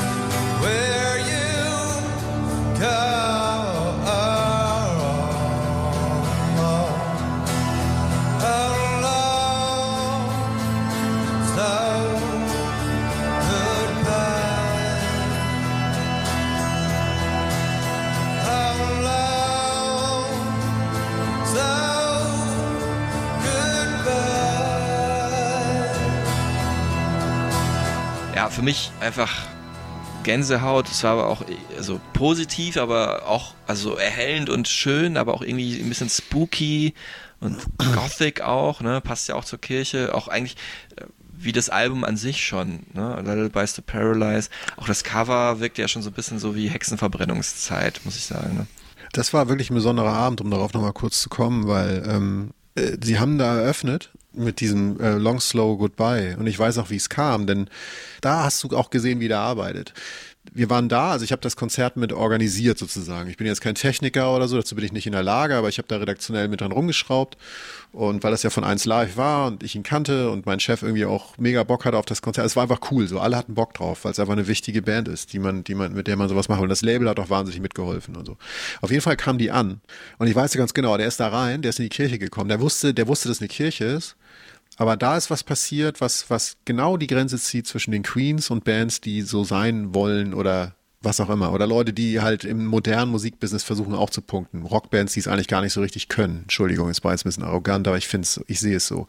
Der Typ kommt rein, Josh, geht über die Bühne auf den Boden. Also Bühnenbretter waren da schon, sonst stand da noch nichts. Ist eine Karotte dabei. Du hörst da diese Karotte knacken, wie er eine Karotte ist, guckt sich um, schnippt dreimal redet mit seinem Mischer Hutch, der seit, der ist jetzt nicht mehr dabei, der hat über Jahrzehnte hinweg diese Band gemischt. Der wohnt auch in der Wüste, in der Rancho de la Luna.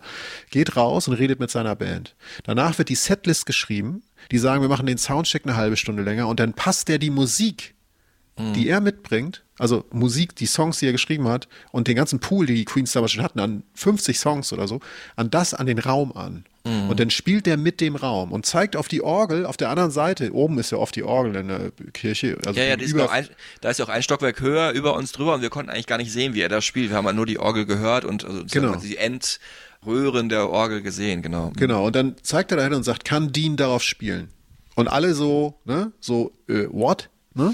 Pastor geholt und geklärt und dann sagte, ist nicht richtig gestimmt, weil Kirchenorgeln, da kannst du eine ganze Folge machen, wie man Kirchenorgel stimmt, Hölle.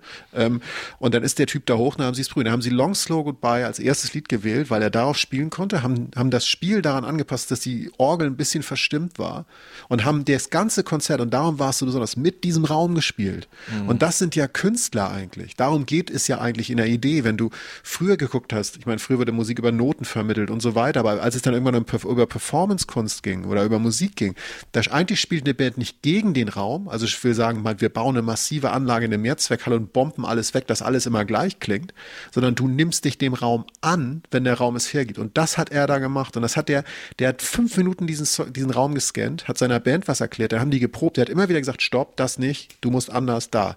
Und die haben das alle noch nie so gespielt und haben es trotzdem hingekriegt und haben deshalb ein Konzert kreiert, was es nie wieder so geben wird, was es bestimmt in anderer Form von den Queens mal schon mal mit anderen Räumen irgendwie gab. Und so ist dieser Abend entstanden. Das heißt, unsere Grundidee war natürlich schon gut ne? und die Platte war ruhiger und so kamen wir in Übereinkunft mit dem Label auf die Idee, dass wir diesen Abend machen. Aber warum der Abend besonders wurde, lag schlicht und einfach daran, dass da fünf Leute waren, die wirklich gute, gute Musiker sind, die improvisieren können, die eine Vision haben, eine Haltung und sagen, ich bin flexibel, ich weiß, was dieser Raum jetzt braucht. Schön, dass du es aufbringst, weil das musste dann doch nochmal gesagt werden. Diese Version von den Songs, die gibt es ja nirgendwo anders. Das ist alles anders und es ist alles nur in diesem Raum hätte es so passieren können. Es war ein wundervoller Abend. Er war er war nicht nervös, aber er meinte, er muss jetzt mehr reden, um diesen Kirchenaspekt zu erklären. Er meinte, er ist eigentlich nicht der große Bühnenredner, zum Beispiel, hat er Mhm. mir auch erklärt. Was ja auch total interessant ist, weil er eigentlich Frontmann ist, aber er ist ja eigentlich Musiker. Er ist ja nicht diese Rampensau, wie Mhm. jetzt Freddie Mercury oder so, sondern er ist halt eigentlich eher ein Genie im Hintergrund, das aber halt auch noch singt. Mm, Und auch noch eine Wahnsinnsstimme hat. Ja, für mich war es echt so, ich meine, das klingt jetzt auch, würde ich jetzt, will jetzt auch nicht übertreiben, aber es war schon wirklich eine der Top Ten Konzerterfahrungen meines Lebens. Und ich habe so ein bisschen verstanden auch, ansatzweise verstanden, was so vielleicht Menschen, also man muss ja auch wissen, im, im Mittelalter waren Kirchen der Ort für Musik, ne? Und die Menschen singen zu Hause vielleicht ihre Liedchen und dann kommen die da hin und dann singt da vorne vielleicht der Pastor oder die singen alle gemeinsam und dann erhält sich das so äh, in dem, in dem ganzen Raum und es wird super laut durch den Hall und ja, also so ein bisschen so eine kleine Reminiszenz an diese Ära der Musik, Johann Sebastian Bach oder sowas, war das halt und das äh, fand ich ganz ergreifend. Jetzt wollen wir auf ihn nochmal ein bisschen schauen, auf seinen Background. Ja, du hast gerade schon gesagt, er ist 50, er ist auch wirklich gerade erst vor kurzem 50 geworden, äh, vor ein paar Wochen. Ähm, da hatte ich schon eigentlich gedacht, wäre schon anders, diese Folge zu machen. Äh, am 17. Mai 73 in Palm Desert ist er geboren. Aber dann habe ich auch gedacht, okay, jetzt bringt er eine neue Platte, dann wäre es ja irgendwie Quatsch, äh, auf die nicht noch zu warten und dass man da noch ein paar Songs mit reinnehmen kann, über die man sprechen kann. Deswegen jetzt einen Monat nach seinem 50. Geburtstag auf jeden Fall Happy Birthday Josh Omi nachträglich. Ähm, er ist als Kind relativ viel rumgereist, äh, sein Vater Unternehmer, aber alles so im Bereich des Valley, wie man sagt, in Kalifornien oder um die Wüste so drumherum. Ähm, und das hat natürlich auch immer so einen Einfluss, finde ich, auf Kinder, dass sie sich dann auch so eine eigene Welt erschaffen, ne? dass sie vielleicht so Freundschaften entweder sich dann total nach sehnen oder, und was vielleicht bei ihm auch der Fall war, so gut kennen wir ihn natürlich jetzt nicht, ähm, aber dass man auch so ein bisschen so vielleicht weiß, wie man sich selber irgendwie dann einen schönen Nachmittag macht, ne? So, so mit sehr viel Kreativität halt eine eigene Welt erschaffen kann. Die einen vielleicht mit Stofftieren, die anderen vielleicht, indem man schon irgendwie ein Theaterstück schreibt oder so als Kind.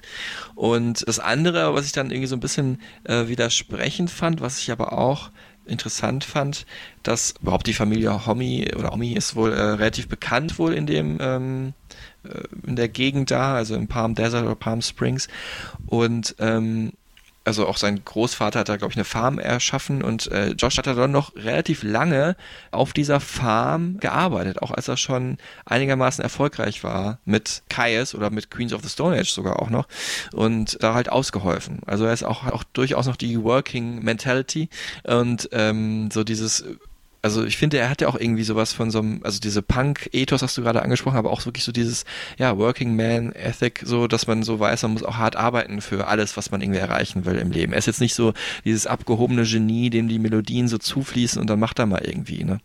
Ersten Gitarrenstunden hat er genommen schon, glaube ich, mit neun oder so oder zehn und auch nur deswegen, weil er eigentlich wollte er Drums spielen, glaube ich, wie viele Jungs so in dem Alter. Du hast auch Drums gespielt, ne? Oder? Ich habe auch Schla unter anderem Schlagzeug gespielt und er spielt ja bei den Eagles of Death Metal auch Schlagzeug. Genau, Ja. äh, da nimmt er sich raus. Auch so ein Zeichen dafür, dass er nicht immer im Rampenlicht stehen muss. Ne? Es gibt auch so ein chinesisches Sprichwort, das heißt, äh, die beste Möglichkeit im Rampenlicht zu stehen, ist einen Schritt zurück zu machen. Denk mal drüber nach.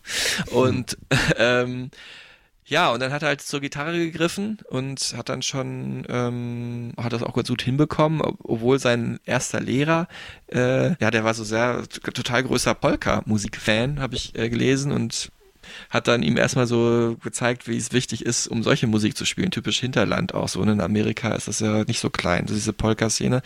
Und dann erst wirklich später hat er dann die ersten Akkorde wirklich greifen können. Ähm, äh, ich glaube nach drei Jahren oder so, weil er dann auch gemerkt hat, eh, es gibt da draußen Rockmusik, die ich gern spielen möchte. Und welche Rockmusik ihn da in frühen Jahren geprägt hat und was seine ersten Platten waren, die er sich geholt hat, das hören wir jetzt. When I was about 11 years old, I uh, there was a record store that uh, I left town with my dad and uh, headed to San Diego. There was a big, giant record store called Tower Records, and, and he sort of, you know, said, "If you come with me, we'll go there."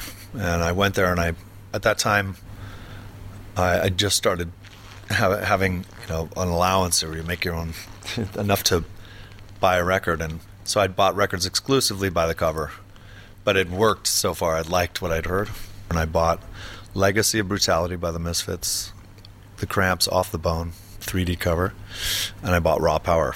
And uh, Raw Power was the album that almost, I guess, almost scared me at, at that age. I didn't understand it. It was almost, too, it was too wild for what my fragile little mind was ready for, you know. And I thought, holy shit, that's. Uh, so I, I bought that record and I played the, played it till the the grooves are off, you know. Ja, also so ein bisschen äh, Psychobilly-Musik nennt man das, glaube ich. The Cramps, äh, in Amerika so ein Kult-Ding, in Deutschland, glaube ich, nicht ganz so bekannt. Sag ich mal so 50er Jahre Rock'n'Roll mit 80er Jahre Gothic Wave vermischt. Äh, das sind The Cramps und The Misfits eigentlich ähnlich so von der Stilistik her, aber auch so ein bisschen ähm, punkiger und härter dann noch. Das ist die Band von Glenn Danzig gewesen, der dann nachher mit Mother einen riesen Single-Hit hatte als Solokünstler. Und eben äh, als drittes Raw Power von den Stooges, die Band von Iggy Pop. Ähm, das dritte Album war das damals und äh, ja, war natürlich auch Wahnsinn dementsprechend für ähm, Josh Omi, dass er dann Jahrzehnte später äh, in einem neuen Jahrtausend mit Iggy Pop zusammenarbeiten durfte an dem Album Post Pop Depression. Wobei er dann auch, also er hat vorher gesagt oder mir im Interview auch erzählt, dass äh, das so der eine große Rockstar war, mit dem er gerne mal Musik noch machen wollen würde. Ähm, und das hat sich also erfüllt. Aber andererseits muss man dann schon auch differenzieren zwischen von jemandem Fan sein, aber dann mit jemandem zusammenarbeiten können. I'm a big fan of Iggy, but that doesn't. I don't feel like that. That means that I. I was excited. I guess I was what I would say. I wasn't uh, afraid. I was like, oh no, I'm ready. I'm ready because I know that based on our conversation and all that, and how you know when you agree to live intensely side by side, quickly you start looking for you pay attention, and I thought you know, he's very honest and straightforward. Jetzt geht's um ja die Grundlagen dieses ganzen Sounds, dieser Soundwelt, die da erschaffen wurde, äh, die man heute Desert Rock nennt oder Stoner Rock ist, glaube ich, heute ein bisschen gängiger der Begriff. Da spielt natürlich Josh erste Band ähm, mit 14 gegründet, glaube ich 87 war das, Kaius, äh, eine ganz besondere Rolle. Kannst du ja ein bisschen erklären, ähm, also ich sage mal kurz die Eckdaten gegründet, halt an der Highschool noch. Josh mit 14, er ist ja auch relativ jung. Und da waren so die, äh, so vier andere Strategen, sag ich mal, mit dabei, äh, die nachher dieses, also auch heute noch sinnbildlich für diesen Sound stehen. John Garcia als Sänger, Brent Bjork an den Drums, Nick Oliveri, der, der nachher auch dann zu den Queens begleitet hat, Chris Cockrell noch mit dabei und äh, Mentor war Chris Goss, ein wichtiger Producer in der in der Szene oder sollte es dann werden, vor allem dadurch, dass er KS produziert hat. Und du kannst uns vielleicht mal erklären, so was macht diesen Sound aus und wie ist es so entstanden? Naja, KS war, war letztlich eine Band, die ähm, diesen Sound begründet hat, um, dass sich, um den sich jetzt diese komplette Szene dreht. Das, man, man kann ja Sound in dem Sinne nicht wirklich beschreiben. Das ist halt ein tiefer, voluminöser, harter Sound. So. Ähm, dieser Chris Goss, den du meinst, hat eine Band gehabt, die hieß Masters of Reality, die eigentlich relativ anders, ihre Wurzeln waren ganz woanders, aber die hatte in so ekstatischen Momenten, hatte sie sowas, so eine Welle von Gitarren, die dich so über, überflutet, so, so ein, so, ein, so ein Wüstensturm an Gitarren, der über dich rüber rauscht. Und das Bizarre war, oder das heißt, das Bizarre, ich glaube, dass aus all diesen Einflüssen, also vor allem die drei Bands, die Josh da auch genannt hat, ich kann die musikalisch nicht sonderlich gut näher einordnen als du, aber sie haben alle einen eigenen Kopf. Also Punk spielt einfach eine Rolle, Punk als Geisteshaltung sich den, den eigenen Weg zu gehen. Und was Josh sehr früh gemacht hat, war halt dann diesen Sound halt zu finden, der halt ungefähr so ist, wie ich es versucht habe gerade zu beschreiben. Am besten hört man hört sich einfach selbst an. Ähm, da gibt es jetzt Platten wie Sky Valley, sagen viele, das ist die Klassikerplatte. Welcome to Sky Valley. Es gibt tatsächlich auch einen Ort, der heißt Sky Valley in der Wüste. Da kann man hinfahren vor dem Ortsschild, das auf dem Cover draußen ein Foto machen. Ich habe es nicht gemacht, ein Freund von mir hat es gemacht, aber ich bin da mal vorbeigefahren. Es gibt eine Platte, die letzte KS-Platte heißt And a Circus Leaves Town. Fantastische Platte, ganz tolle Gitarrenrockplatte. Platte, die sehr hart ist, wo du aber auch merkst, dass die Band eigentlich an, an den Grenzen ist, weil der Gitarrensound so fett, so dicht ist, dass er fast alles überwalzt. Ja, lass uns doch mal ganz kurz einen Song hören, damit man ein besseres Verständnis hat. Hier wohl der bekannteste Song von äh, Kaias, von nämlich dem Album, das du gerade erwähnt hast. Das ist One Inch Man.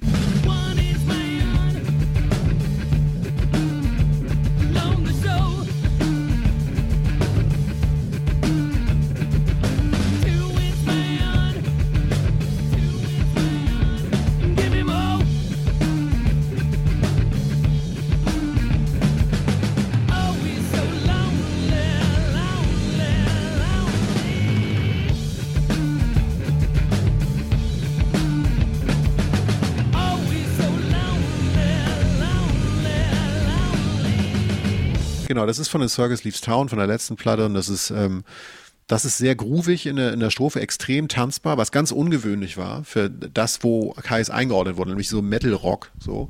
Ähm, und es gibt dann noch so andere Songs wie Gardenia oder so, die walzen alles weg. Das ist super krasser, Wüstenrock. Ich glaube, ein anderes Wort kann man eigentlich dazu zu gar nicht sagen. Und Josh stand halt gar nicht so im Vordergrund, weil Josh hat ja die Gitarre gemacht. Du hast aber bei dieser letzten Platte spätestens gemerkt, die walzt schon alles über die Gitarre. Der Sound ist so prägnant, so stark, so gut, dass du irgendwie rückblickend denkst, ja, es hätte vielleicht sowieso aufhören müssen. Es tat damals sehr weh, als die Nachricht kam und dann hieß es noch, der Gitarrist hat die Band aufgelöst, was alles gar nicht passte, weil man ja immer nur sängerzentriert denkt wer ist John Garcia, hat man gedacht. Und dann merkte man irgendwann, dass John Garcia sicherlich ein Wüstenrocker war, der heutzutage noch genau die Musik macht, sich überhaupt nicht weiterentwickelt, trotzdem gute Musik macht. Und Josh halt weiter musste. Josh musste zu dieser Pop-Version von, von Rock. Also er wollte Songs schreiben. Der hat mir später in Interviews mal gesagt, der, sein größter Traum, der, einer der größten Songs für ihn ist All You Need Is Love von den Beatles. Weil er meinte, All you need is love, love is all you need. Zwei Zeilen aus denselben Worten, die alles auf der Welt aussagen, positiv sind und trotzdem eine Tiefe haben und niemals alt werden das hat ihn immer fasziniert, perfekte Songs zu schreiben. Vielleicht da sowas wie Little Sister bei ihm oder, oder so, so, so perfekte kleine Rockstückchen, so, ne? Ähm, mhm. Lost Art of Keeping a Secret oder, oder No One Knows oder so. Und, und das hat ihn angetrieben. Das hat ihn zu den Queens dann getrieben, zu dieser ersten Platte, die ich schon beschrieben habe. Ähm, relativ schlicht, Autofahren, ganz komische Art von Rock, nicht so prollig, guter Gesang. Und dann ging das so seinen Weg. Und da hat er seinen Sound ja einfach noch viel mehr verfeinert. Er hat ja einen ganz eigenen Sound geschaffen die er, den er dann das erste Mal wirklich auf die absolute Spitze getrieben hat. Also es gab diese erste Platte, dann gab es die zweite, die sehr neu war im Sound, die Rated R mit Lost Art of Keeping a Secret und dann die erste, der erste Peak, die erste fast Übertreibung dieses Sounds, dieses Spiel Queens immer weiter treiben, war dann halt letztlich Songs for the Deaf. Diese mhm. Platte, auf der ähm, die, die unendlich lang ist für Queens Verhältnisse, wo auf einmal Dave Grohl Schlagzeug spielte, wie gesagt, nur weil er Schlagzeuger war, gut, nicht weil er bei den Foo Fighters war und ein Rockstar war. Nick Oliveri auf einmal sehr gute Songs schrieb, der vorher nur rumgeschrien hatte, ab und an. Das hat er auf der Rated R so ein bisschen angefangen. Und so wurde auf einmal Songs for the Deaf auf einmal so ein Peak. Eine Platte, die viel zu groß war, viel zu komplex, viel zu sperrig, aber trotzdem ein Riesenhit wurde. So ein bisschen wie die Melancholy von Smashing Pumpkins. Eine Platte, die alle Eigenschaften hatte, niemals ein großes Album zu werden in Sachen Erfolg, weil es ein Doppelalbum ist, weil es mega exzessiv war, weil es laut war, kratzig, wechselhaft, man konnte es nicht zuordnen, viel zu sperrig. Alle im Business sagten, lass das bitte. Und so war es bei Songs for the Deaf auch. Und ähm, so hatte sich dieser Wüstenrocker, der diesen neuen, warmen, harten Sound gemacht hat, hat er die Szene verprellt, indem er diese Band viel zu früh auflöst, Kais, gefühlt zu früh. Dann eine Platte macht, die sehr ungewöhnlich war, aber sehr tanzbar. Und dann entwickelte sich der Sound so langsam weiter und mündete das erste Mal in so einem Höhepunkt letztlich in Songs for the Deaf rein. Und das hat der alles, das hat ein Typ gemacht, der eigentlich nur Gitarre gespielt hat. Das darf man nie vergessen. Es war nie ein Rockstar, nie der große Visionär oder so. Also so, Ja. zumindest hat er sich nie so gegeben. Auf die Platte kommen wir natürlich gleich auch noch zu sprechen. Jetzt wollen wir noch ganz kurz schauen, wie so die, die Anfänge natürlich von Queens of the Stone Age dann waren. Mitte der 90er gab es das Ende von Kyles und dann ist Josh Homme erstmal nach Seattle gegangen. Klar, damals auch schon irgendwie so eine Szene statt, natürlich durch die äh, auslaufende Grunge-Ära und ist da an die Uni gegangen und wollte eigentlich ja, mit Musik gar nicht mehr so viel zu tun haben. Hat dann aber natürlich mit Musikern abgehangen, ich habe es vorhin schon erwähnt, Ben Shepard, Matt Cameron waren dabei, dann die Leute, die bei Monster Magnet dabei waren, also John McBain, äh, Mike Johnson von Dinosaur Jr. und auch natürlich Mark Lanigan, ganz entscheidende Figur, Rest in Peace, der Sänger der Screaming Trees, auch eine ähnlich, eine, ja, eine, eine der tragischen Vokalistenfiguren des Grunge. Äh, letztes Jahr ist er gestorben.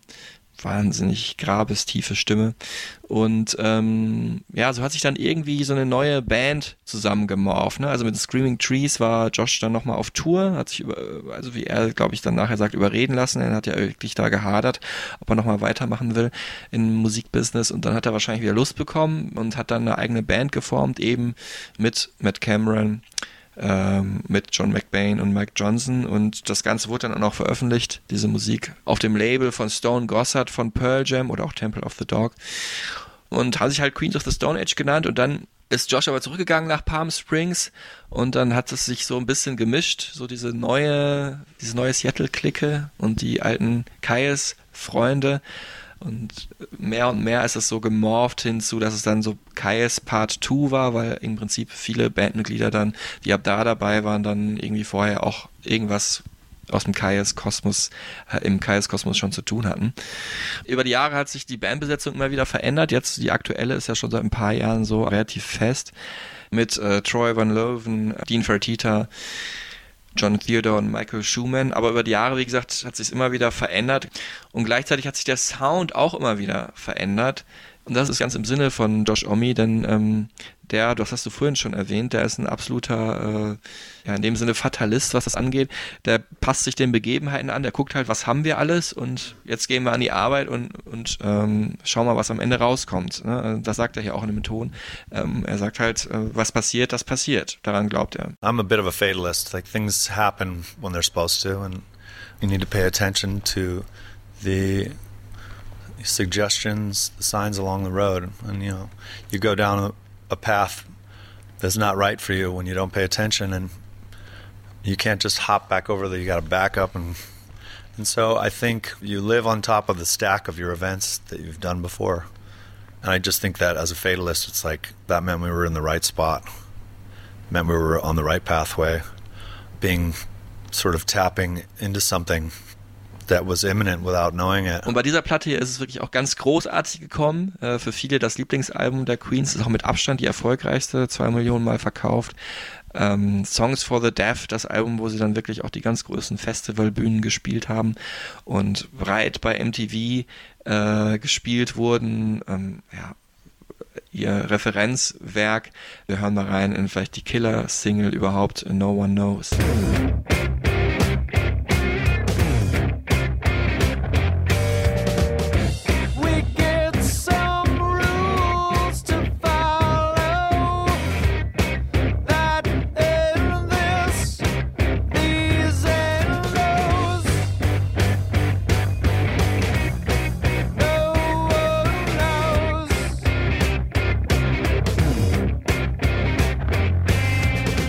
Kann sagen, aus eigener Erfahrung, ich habe ja auch mal aufgelegt eine Zeit lang, auch so Indie-Partys. Als DJ ist der Song unfassbar schwer zu spielen, weil die Produktion so fett ist, aber doch so nuanciert. Also der hat ja auch eine Lautstärke eigentlich. Das ist ja meistens eher, wenn ein Song schwierig zu spielen ist, ist es, dass die Lautstärke am Ende so laut wird und am Ende am Anfang jetzt nicht zu leise haben. Aber hier, der ballert dir so rein. Du musst erstmal leiser drehen und dafür ist die Stimme dann aber auch wieder leise, dass dann vielleicht man den Song gar nicht so gut hört. Also ich hatte da immer Respekt vor, wenn die Anlage nicht hundertprozentig geil war, habe ich den Song gar nicht aufgelegt. Ja, ich, ich weiß, dass sie damals, als ich da im Studio war, ähm, da ging es viel um diese Feinheiten. Also es war eine Platte, die eingespielt wurde, die auch schon mega komplex ist für Keens Verhältnisse, aber die dann halt nochmal, ich meine jetzt nicht bearbeitet im Sinne von verbessert wurde, sondern er hat sehr viel damit gemacht. Also wenn man die Platte auf, ne, auf Kopfhörer hört, hört man ja, dass vieles nur links ist, vieles nur rechts. Also beim Song Songs for the Deaf zum Beispiel gibt es Teile des gesamten Songs. Das ist ein super harter Song, der total Druck hat. Aber es gibt Teile des Songs, wo das Schlagzeug nur auf der einen Seite ist. Ähm, das ist ihm aber wichtig, dass der Raum, da spielt der Raum wieder eine Rolle, in dem der Song erklingt. Das sind alles so Sachen, die, die der dann mitdenkt. Der Eric Valentine hat das produziert. Genau, da habe ich nämlich auch gelesen, dass Dave Grohl einmal halt die Bass und Snare und so eingespielt hat und und dann war halt die Hi-Hats waren aber mit dem Kissen abgedeckt, sodass er die, also die wurden nicht aufgenommen. Und dann einmal umgekehrt wurde alles andere stumm geschaltet. Er hat nur die Hi-Hats praktisch dann aufgenommen, was super umständlich und schwer war für ihn als Drummer zu spielen.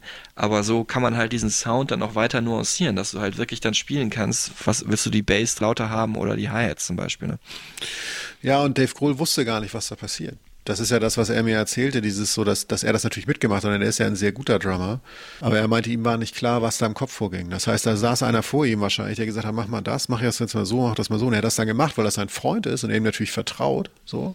Aber er wusste erst am Ende, als er das Ganze gehört hat, was da los wird. Denn das, die Platte fängt ja an mit so einer Radiosequenz, dass einer einen Sender sucht. Dann gibt's so Zwischenstücke, wo einer, das hat ja auch noch einer von den, ich glaube, es war sogar Dave Catching von, von der Rancho de la Luna, also ein Freund von den Queens of the Stone, der diese spanischen Interludes gesprochen hat. Da gibt's, also, da gibt's mehrere, genau. Auch, auch Jesse Hughes von Eagles of Death Metal spielt da so einen Priester und Chris Goss, über den wir gerade gesprochen haben. Heißt er so? Chris Goss? Ja. Chris Goss, ja. ja Chris muss, Goss. muss man an Luke und Matt Goss denken von von Bros früher, Ja, why, Brothers, nee, who, why Can I Be Famous? Ähm, die waren es, glaube ich, nicht. Auf jeden Fall. Äh, When Will I Be Famous? Ja, when war will I be, korrekt, ja, When Will I Be Famous, war- genau. das Und war das erste Konzert, auf dem ich jemals war, Bros. Ja, Wahnsinn, siehst du? ja aber scheiße. ähm, okay, aber jetzt und äh, also auch der Chris Goss, ähm, nicht verwandt, nicht verschwägert, spricht da einiges ein.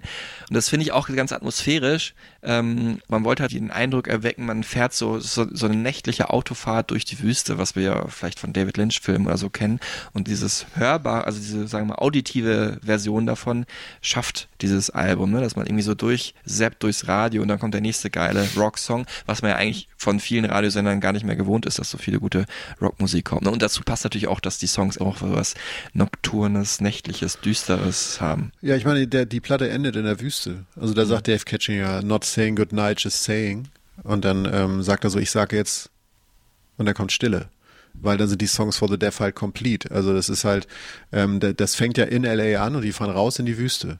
Und das ist die Story, die, die er um diese Platte, dieser Bogen, den die, die, die über die Platte gebaut haben. Also es, Songs for Deaf ist ja praktisch, ne, das ist ja dieser unmögliche Titel. Es gibt, wie sollst du einen Song für einen Tauben schreiben? Nichts gegen Taube jetzt, vielleicht geht das inzwischen, aber es war natürlich gemeint, dass etwas prinzipiell Unmögliches.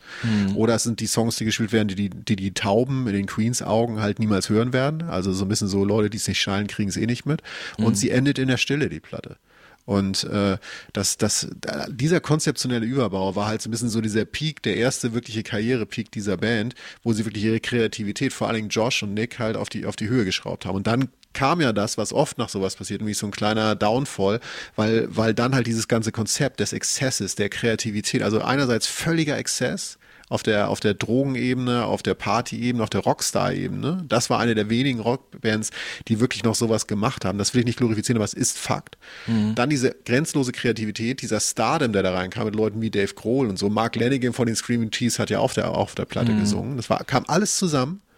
Und dann ging es nicht mehr weiter, weil halt dann sozusagen man sich zu weit über die Klippe gelehnt hatte und Nick halt langsam runterfiel und Josh die Notbremse, so zumindest in Joshs Version ziehen musste, sagen musste, wir können so nicht weitermachen. Diese Band wird entweder kaputt gehen oder stagnieren, wenn du es dir so dreckig besorgst und dich benimmst wie eine Axt im Walde.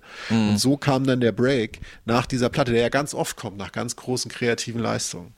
Äh, Ich hatte noch eine andere Interpretation für den Albumtitel. Natürlich sind die beiden, die du gesagt hast, auf jeden Fall die naheliegenden und präsenten. Aber Songs for the Deaf sind für mich auch Leute, die äh, nicht hören können, können ja trotzdem so die Schallwellen wahrnehmen. Ne? Und so diese besonders, ich habe mir dann eingebildet, dass diese Musik halt so besonders starke Schallwellen, die ist ja besonders laut auch aufgenommen und besonders clever auch, dass vielleicht Leute, die leider nicht hören können, äh, das irgendwie besonders gut wahrnehmen könnten, ne? Oder dass es vielleicht das auch darauf abgezielt ist. Das ist auch so eine dritte Interpretation. Kann sein. Ja, Nick ist dann gegangen worden. Äh, es gab ganz schlimme Gerüchte um ihn, nämlich dass er ähm, halt seine frühere Partnerin ähm, ja geschlagen haben soll, ähm, misshandelt haben soll und äh, das ist natürlich bis heute nicht bewiesen oder widerlegt, aber Josh hat das dann irgendwie irgendwann geglaubt und gesagt, okay, ich kann mit dir nicht weiterarbeiten. Out Ähm, of control hieß es immer so. Also jetzt Quintessenz war, das war ganz fürchterlich. Äh, Also Josh hat halt, wir haben da telefoniert, da ist er irgendwie gerade von der Wüste nach LA gefahren, meint, es war ganz schlimm, weil es für ihn auch ganz fürchterlich ist, dass es ja ein Freund ist. Mhm. Und ähm, es war ein Riesenproblem oder es wirkte, also die, die Fans waren entgeistert, weil Nick ja auch mit gesungen hat und so und auch mit nochmal das Punkigere mit reingebracht hat in die Band. Aber er meinte, es ist out of control halt in dem Sinne, dass halt das, das was du jetzt gesagt hast, das war mir gar nicht so klar. Ich habe so Sachen gehört wie halt Bierflasche auf den Mischer geworfen beim Konzert, weil ihm der Sound nicht gepasst hat. Übers Publikum hinweg mit Bierflaschen auf Leute geworfen oder Backstage einfach nicht mehr kontrollierbar. Also wirklich so, dass er halt so viel irgendwas genommen hat, dass der wirklich wie so ein Karussell da irgendwie in der Ecke stand und geleuchtet hat und keiner mehr wusste, was irgendwie los war. Ähm, und das, das geht dann ja irgendwann nicht mehr, weil es ist, es ist ja irgendwann vielleicht, ich weiß es nicht, theoretisch wahrscheinlich gibt es eine Phase, wenn man jung ist oder so, eine Aufbruchsstimmung, wo es dann irgendwie lustig ist, aber irgendwann ist es ja einfach nur noch traurig und bitter und vor allem funktioniert nicht mehr. Und, ich, und wenn du überlegst, auf welchem Niveau die Queens auch mit dieser Platte kamen, das war Co-Headliner von Rock am Ring, das war Co-Headliner vom Hurricane, das ist überall auf der Welt eine ganz große Rockband, ähm, die natürlich immer noch so war, wie, wie sie war, nämlich ganz eigen und, und, und, und äh, understatement-mäßig, aber das geht irgendwann nicht mehr. Und das ist nicht nur eine Karriereentscheidung, sondern einfach auch so, dass es wirklich an Momenten war, wo es einfach nicht mehr menschlich zu ertragen war, was der Typ da abgezogen hat. Die haben sich ja längst wieder vertragen, aber ähm, ja. Genau, er war auf dem Album Like Clockwork äh, mit drauf, über das wir gleich noch sprechen werden, weil es für uns beide, glaube ich, eine ganz besondere Platte ist. Ich wollte jetzt einmal kurz den Schlenker machen noch. Wir haben es ganz am Anfang gesagt oder auch immer mal wieder gesagt, äh, Josh Homme ist nicht nur Leader der Queens of the Stone Age, ähm, sondern hat auch ganz viele andere Projekte gestartet. Klar, Kayes haben wir schon drüber gesprochen, war mit dabei natürlich. Iggy Pop haben wir auch schon drüber gesprochen, ähm, war in der Backing-Band mit Matt Helder von den Arctic Monkeys und auch nur deswegen, weil er vorher die Arctic Monkeys produziert hat. Äh, auch alle Kraftclub-Fans werden das wissen. Äh, gibt ja diesen einen Song, glaube ich, Songs für Liam oder so äh, wo die irgendwie sagen, in einer besseren Welt hätte Josh Homme nie die Arctic Monkeys äh, produziert. Ich fand, es war trotzdem eine gute Platte, habt ihr auch vor kurzem noch live gesehen, äh, mit Crying Lightning drauf. Ähm, fantastischer Song eigentlich. Dann ähm, hat er, ja, Dave Grohl haben wir ein paar Mal erwähnt, überhaupt so einen Superstar-Drummer, einen der größten Rockstars der 90er für sich zu gewinnen, weil der deine Musik so mag, ist natürlich unfassbar. Und mit ihm zusammen hat er dann gleich noch äh, eine neue Band gegründet, Damn Crooked Vultures, zusammen mit einer Legende der Rockmusik am Bass, John Paul Jones von Led Zeppelin. Unglaublich und natürlich richtig bekannt, auch leider auf eine sehr traurige Art und Weise, ähm, aber auch vorher für die sehr gute Rock'n'Roll-Musik äh, wurde dann die Band Eagles of Death Metal mit seinem Buddy Jesse Hughes. Äh, Ich habe ihn gerade schon kurz erwähnt, er war der Preacher auf Songs for the Deaf und er ist auch so ein bisschen so ein verrückter Preacher-Typ, ein sehr charmanter Dude, aber auch, wo man auch gleich merkt, wenn man ihn trifft, dass auf jeden Fall äh, irgendwas drin, was tiefgehendes, was man nicht offensichtlich sieht. Äh, Tim Van Hamel war noch mit dabei von Millionär, der auch mit bei Deus mal ausgeholfen hat in der Zeit, Verweis auf eine frühere Folge von uns, auch eine meiner Lieblingsbands. Ja, und äh, wir hören mal kurz rein in einen äh, Song von Eagles of Death Metal. Hier ist einer meiner Favoriten, äh, So Easy.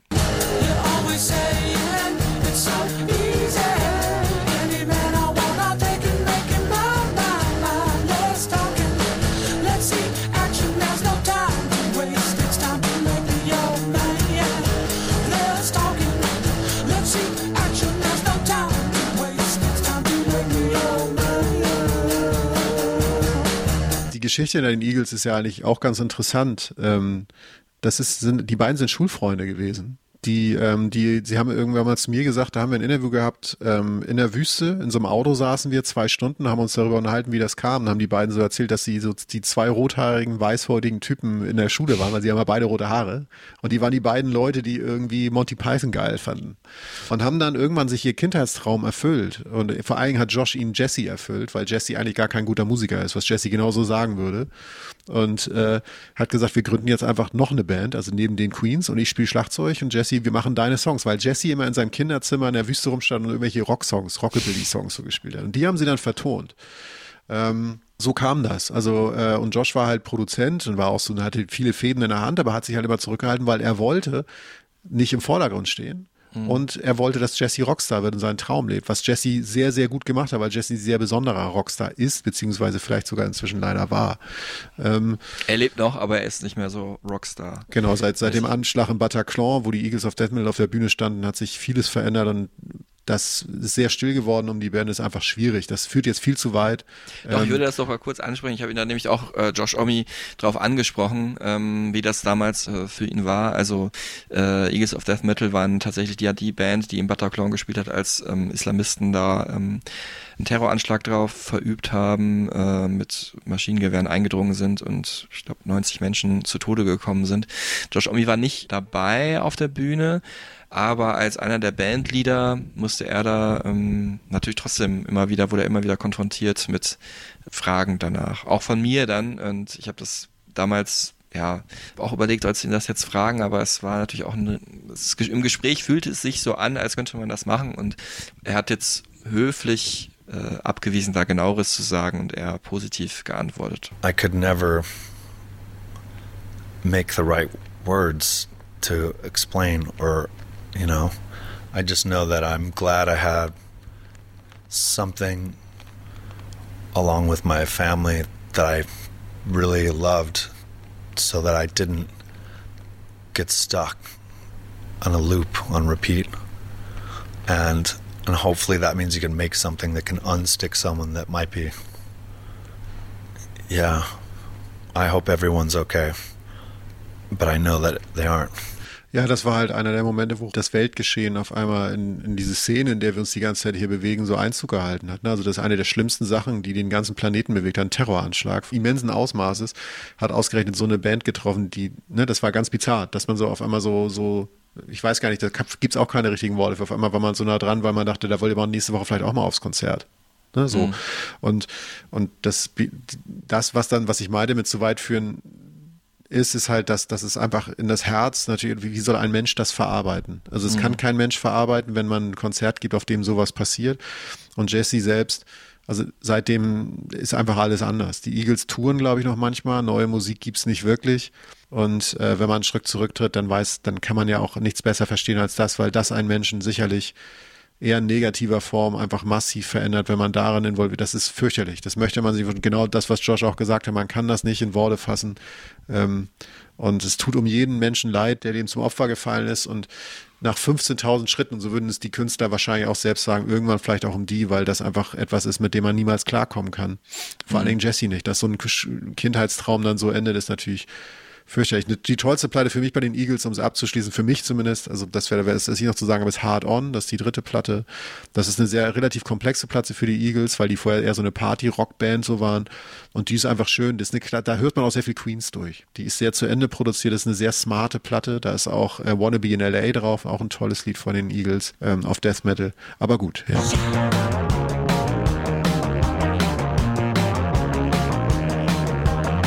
I came to LA rock and roll. Along the way, I had to sell my soul. I made some good friends that make me say, I really wanna be in LA.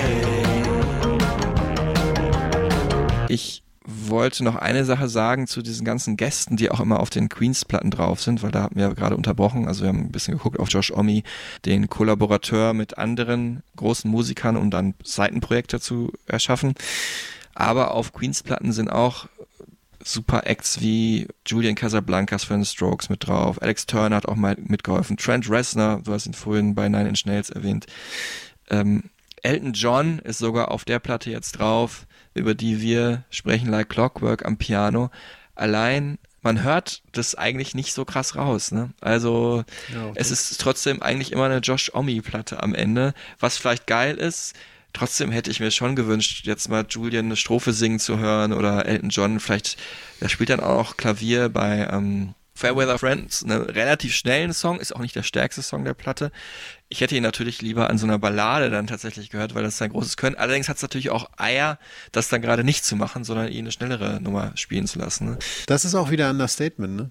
Also das ist so, du hörst, du würdest Elton John ja nicht hören. Er hat einfach als Musiker mitgemischt.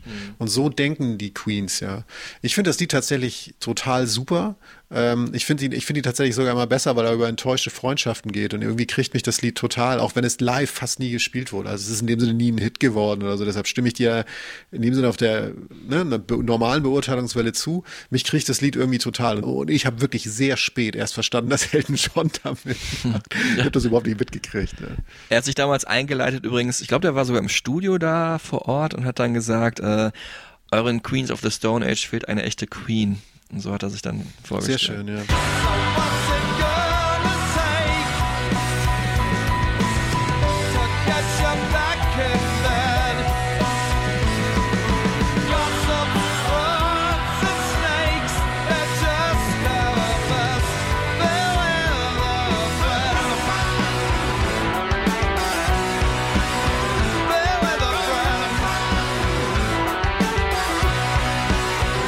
Übrigens auch, äh, jetzt mache ich es wieder länger, aber ich möchte eine Sache sagen, die ich immer ganz, die mir ganz wichtig war. Die ganze Rock-Szene, die ganze Desert-Rock-Szene und die Metal-Szene sind eher, ich mache das jetzt sehr pauschal, bitte keiner böse werden, aber es gibt relativ große Anteile davon sind tendenziell konservativ geprägt, gerade harte Gitarrenbands und so. Und Joshua Omi war nie konservativ. Also er hat zum Beispiel, was zum Beispiel von Jesse Hughes unterschrieben hat, der sehr konservativ, was Jesse auch selbst gesagt hat, also der von den Eagles of Death Metal, sein Schulfreund, der ist sehr konservativ verankert, hat auch sehr alte konservative Rollenbilder. Da geht es dann irgendwann um sowas wie, wie Waffenrechte und so, ähm, wo man auch gar nicht mehr weiter diskutieren will, weil man da einfach auf Meinungen trifft, die man die ich persönlich überhaupt nicht teile, sage ich mal so. Ne? Also das ist Mhm. und Joshua Homme war zum Beispiel ein Typ, der immer als einer der ersten und einer der einzigen und nicht nicht jetzt aus dem Fenster gehangen, sondern sehr unaufgeregt zum Beispiel sich extrem für Rechte für Homosexuelle eingesetzt hat zum Beispiel. Der der sich nie dafür interessiert für diese ganzen dieses ganze Rumgegockel. Dieses ganze, ähm, dieses ganze Mann, Frau, alles muss hetero sein und sonst was irgendwie Ding. Das hat ihn nie interessiert. Das hat er einfach in ein Selbstverständnis mit eingebaut, dass, dass das natürlich wundervoll ist, egal wer sich liebt, sozusagen. Mhm. Die, die Wurzel dessen wurde mir irgendwann klar beim Interview zu Villains, zu der Platte, als er meinte, dass sein Bruder einfach homosexuell sei. Das Mhm. hat nicht nur damit zu tun, aber unter anderem hat ihn das geprägt, weil er mitgekriegt hat, was für ein Scheiß auf einen Menschen einprasselt, der einfach nur glücklich sein will. Mhm. Und das muss man auch, oder das finde ich einfach wichtig an dieser Band, das, das passt auch zu diesem Unprolligen. Ne, zu diesem, nicht jetzt, jetzt bewusst irgendwie irgendeine Community ansprechen, sondern einfach nur in seinem Selbstverständnis drin haben, das interessiert mich überhaupt nicht, welches Geschlecht hat, das ist, was du liebst oder so. Das ist einfach alles okay so. Es geht um Toleranz und Punk sein ist dann halt was anderes. Das sind dann eher die Leute, die Sachen irgendwie, so muss das sein, so muss das sein. Da hat er dann was gegen. Ja. Insofern macht es Sinn, dass Elton John dabei ist. Ich habe ihn vor kurzem auch noch live gesehen auf seiner Abschiedstour. Ähm, bin jetzt auch kein unfassbar großer Fan, aber es war ein Wahnsinnskonzert. Äh, Elton John, unglaubliche Schön. Hits hat er über die Jahrzehnte ja geliefert. Ähm, und ich hätte ihn mir vielleicht ein bisschen mehr gewünscht bei einem dieser äh, traurigeren Stücke auf dem Album. Ähm, ich kann mich ganz schwer entscheiden. Ich finde die wirklich alle super. Vampire of Time and Memory finde ich toll. Ja. Dann ähm, finde ich I Appear Missing mega. Aber wir hören jetzt rein in das Allertraurigste und das ist der Titeltrack, der letzte Song, Like Clockwork. Holding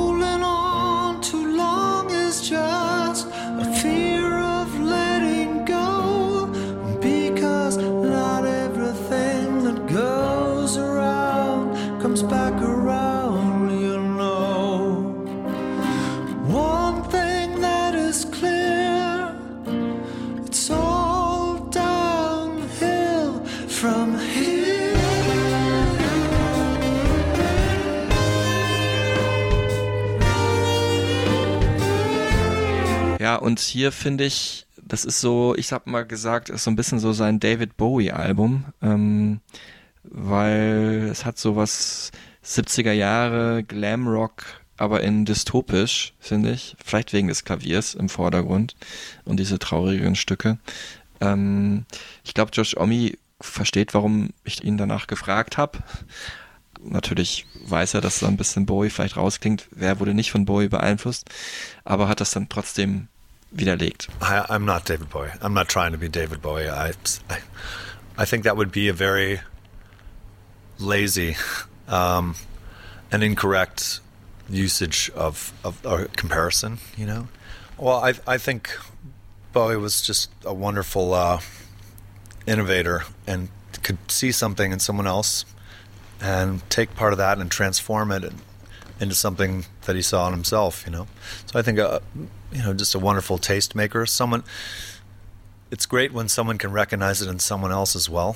And it's really valuable and important. Das Interessante war, dass er mir erzählt hat vor diesem Kirchenkonzert, das war ja dieses Kirchenkonzert, über das wir vorhin gesprochen haben, das war jetzt anlässlich von Like Clockwork. Ne? Mhm. Und er meinte, dass das letzte Lied, das er jetzt mit einem von Ankel gemacht hat, ne? also da war einer von der eigentlich Elektronikband Ankel, mit der er vorher schon mal zu tun hatte, die dann schon mal in der Wüste aufgenommen haben. Das ist eine britische Band eigentlich oder ein Act zumindest.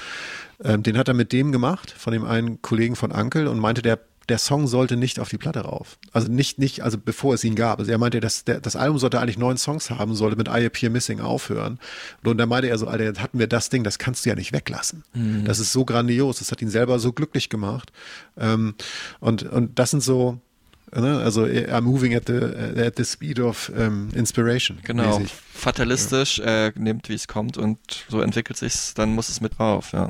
Ja. Und er hatte eine massive Lebenskrise davor. Darum ist die Platte ja so geworden. Also er hatte ja, er war da, hatte damals irgendwie, ich habe das nie ganz verstanden. Vielleicht weißt du das. Wenn ich, aber ich, ich habe schon relativ viel gesucht, deshalb vielleicht gibt's auch einfach nicht mehr.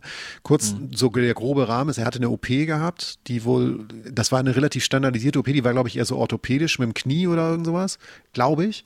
Und da daraus hat er irgendwie so ein Trauma gehabt oder ist da irgendwie eine medizinische Situation reingerutscht, die, die dramatischer war, als sie sein sollte und er war völlig neben der Spur eine Zeit lang danach und hat dann diese Platte geschrieben.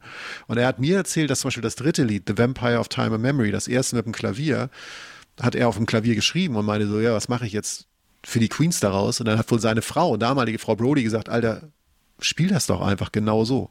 Und, und so wurde diese Platte so, wie sie war. Sie ist ja total seltsam. Das ist ja fast eine Alternative-Platte teilweise, weil sie so relativ getragen ist und einen ganz anderen Grundgroove, finde ich, so hat. Du sagst jetzt David Bowie. Für mich ist es so, ja, ich könnte es gar nicht näher benennen, aber es ist fast eine Singer-Songwriter-Platte auf Rock-Ebene zum Teil.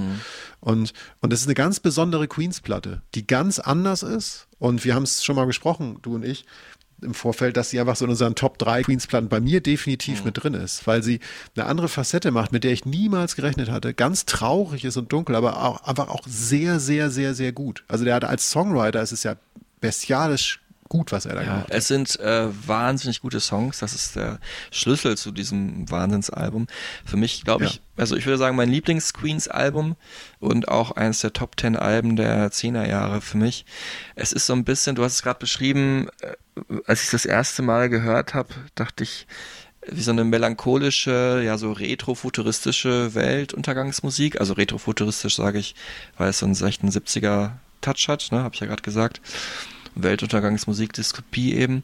Aber am Ende stellt man fest, dass diese ganzen Abgründe, dieses ganze Grauen eigentlich, was Josh da beschreibt, alles eigentlich in ihm selbst ist. Ne? Und Ja. dadurch, dass es in ihm selbst ist, ist es dann irgendwie auch, entdeckt man das dann auch in uns, also als Hörer in sich selbst. Und ähm, hat mich tief bewegt und auch geprägt, würde ich sagen. Also die habe ich auch rauf und runter gehört und aber trotzdem auch nicht so oft, weil da braucht man auch eine bestimmte Stimmung für. Es ist jetzt nicht irgendwie sowas, was man mal einfach so anmacht. Musikalisch sitzt da wirklich jedes Riff irgendwie, ne, obwohl es auch ist keine Riff-Rock-Platte.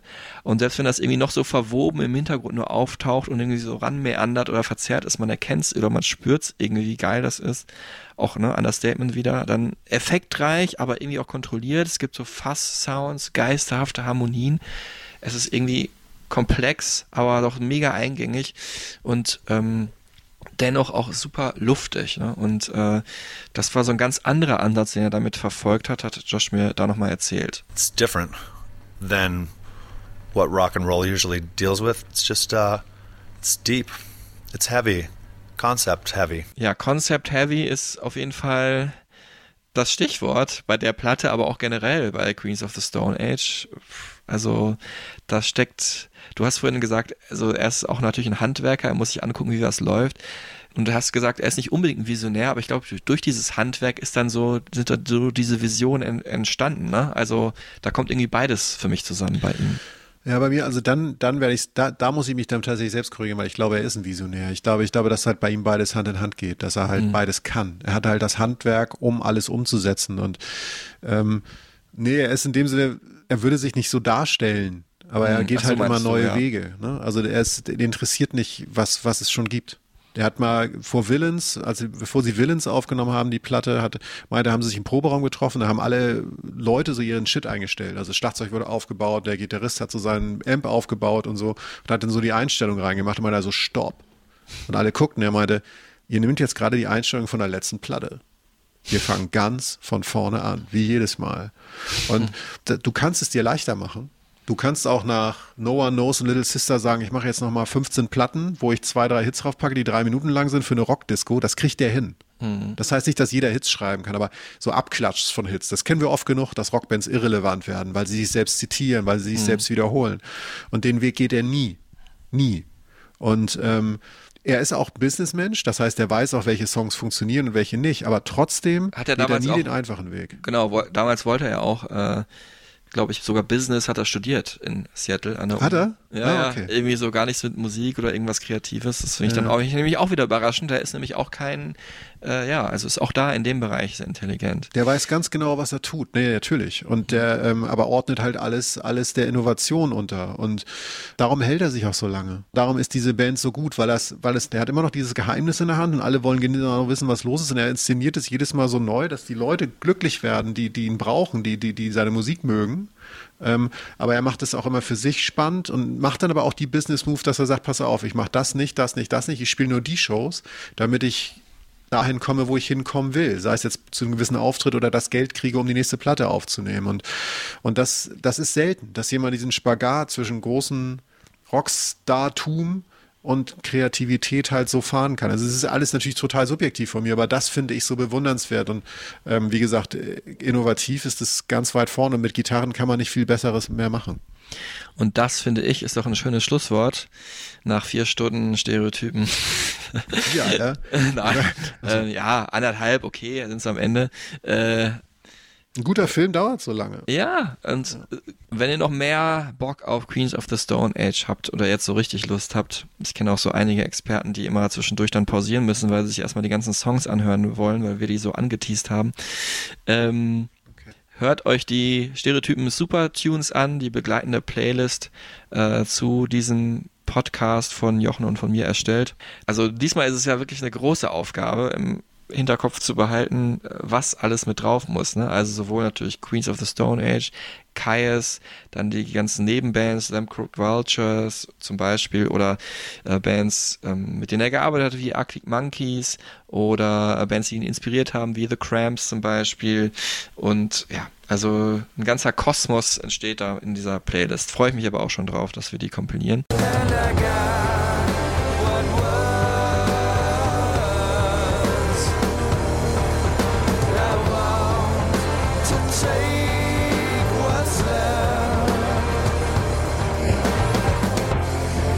Dankeschön an euch fürs Dranbleiben, fürs Zuhören, fürs immer wieder hören und auch mal fürs Liken und Teilen unseres Podcasts. Und danke vor allem Jochen Schliemann für deine Ja. Expertise, für deinen Einblick hinter die Kulissen. Du warst ja sehr nah dran bei den Queens, bei Josh. Ja, danke auch. Es gibt doch fast nichts Schöneres, als sich über Musik zu unterhalten. Und von daher ähm, war das eine große Freude. Und ähm, wenn wir nicht aufgepasst hätten, hätte das jetzt acht Stunden gedauert statt vier. äh, Genau. Also das, das hört nicht auf. Und äh, danke, Dankeschön, dass ich teilhaben durfte. Ja, wunderbar. War für dich auch eine schöne Abwechslung, mal über Musik wieder zu reden. In einem Podcast, sonst ja über Reisen. Also Reisen, Reisen, auch nochmal Empfehlung. Äh, könnt ihr reinklicken, wenn ihr mal was über die Welt erfahren wollt, wie Jochen und äh, Michael Dietze sehen. Weiter geht's in der nächsten Folge. Ähm, wird dann noch vom Sommer kommen. Bis dahin, äh, macht's gut, bleibt gesund und tschüss zusammen. Adios.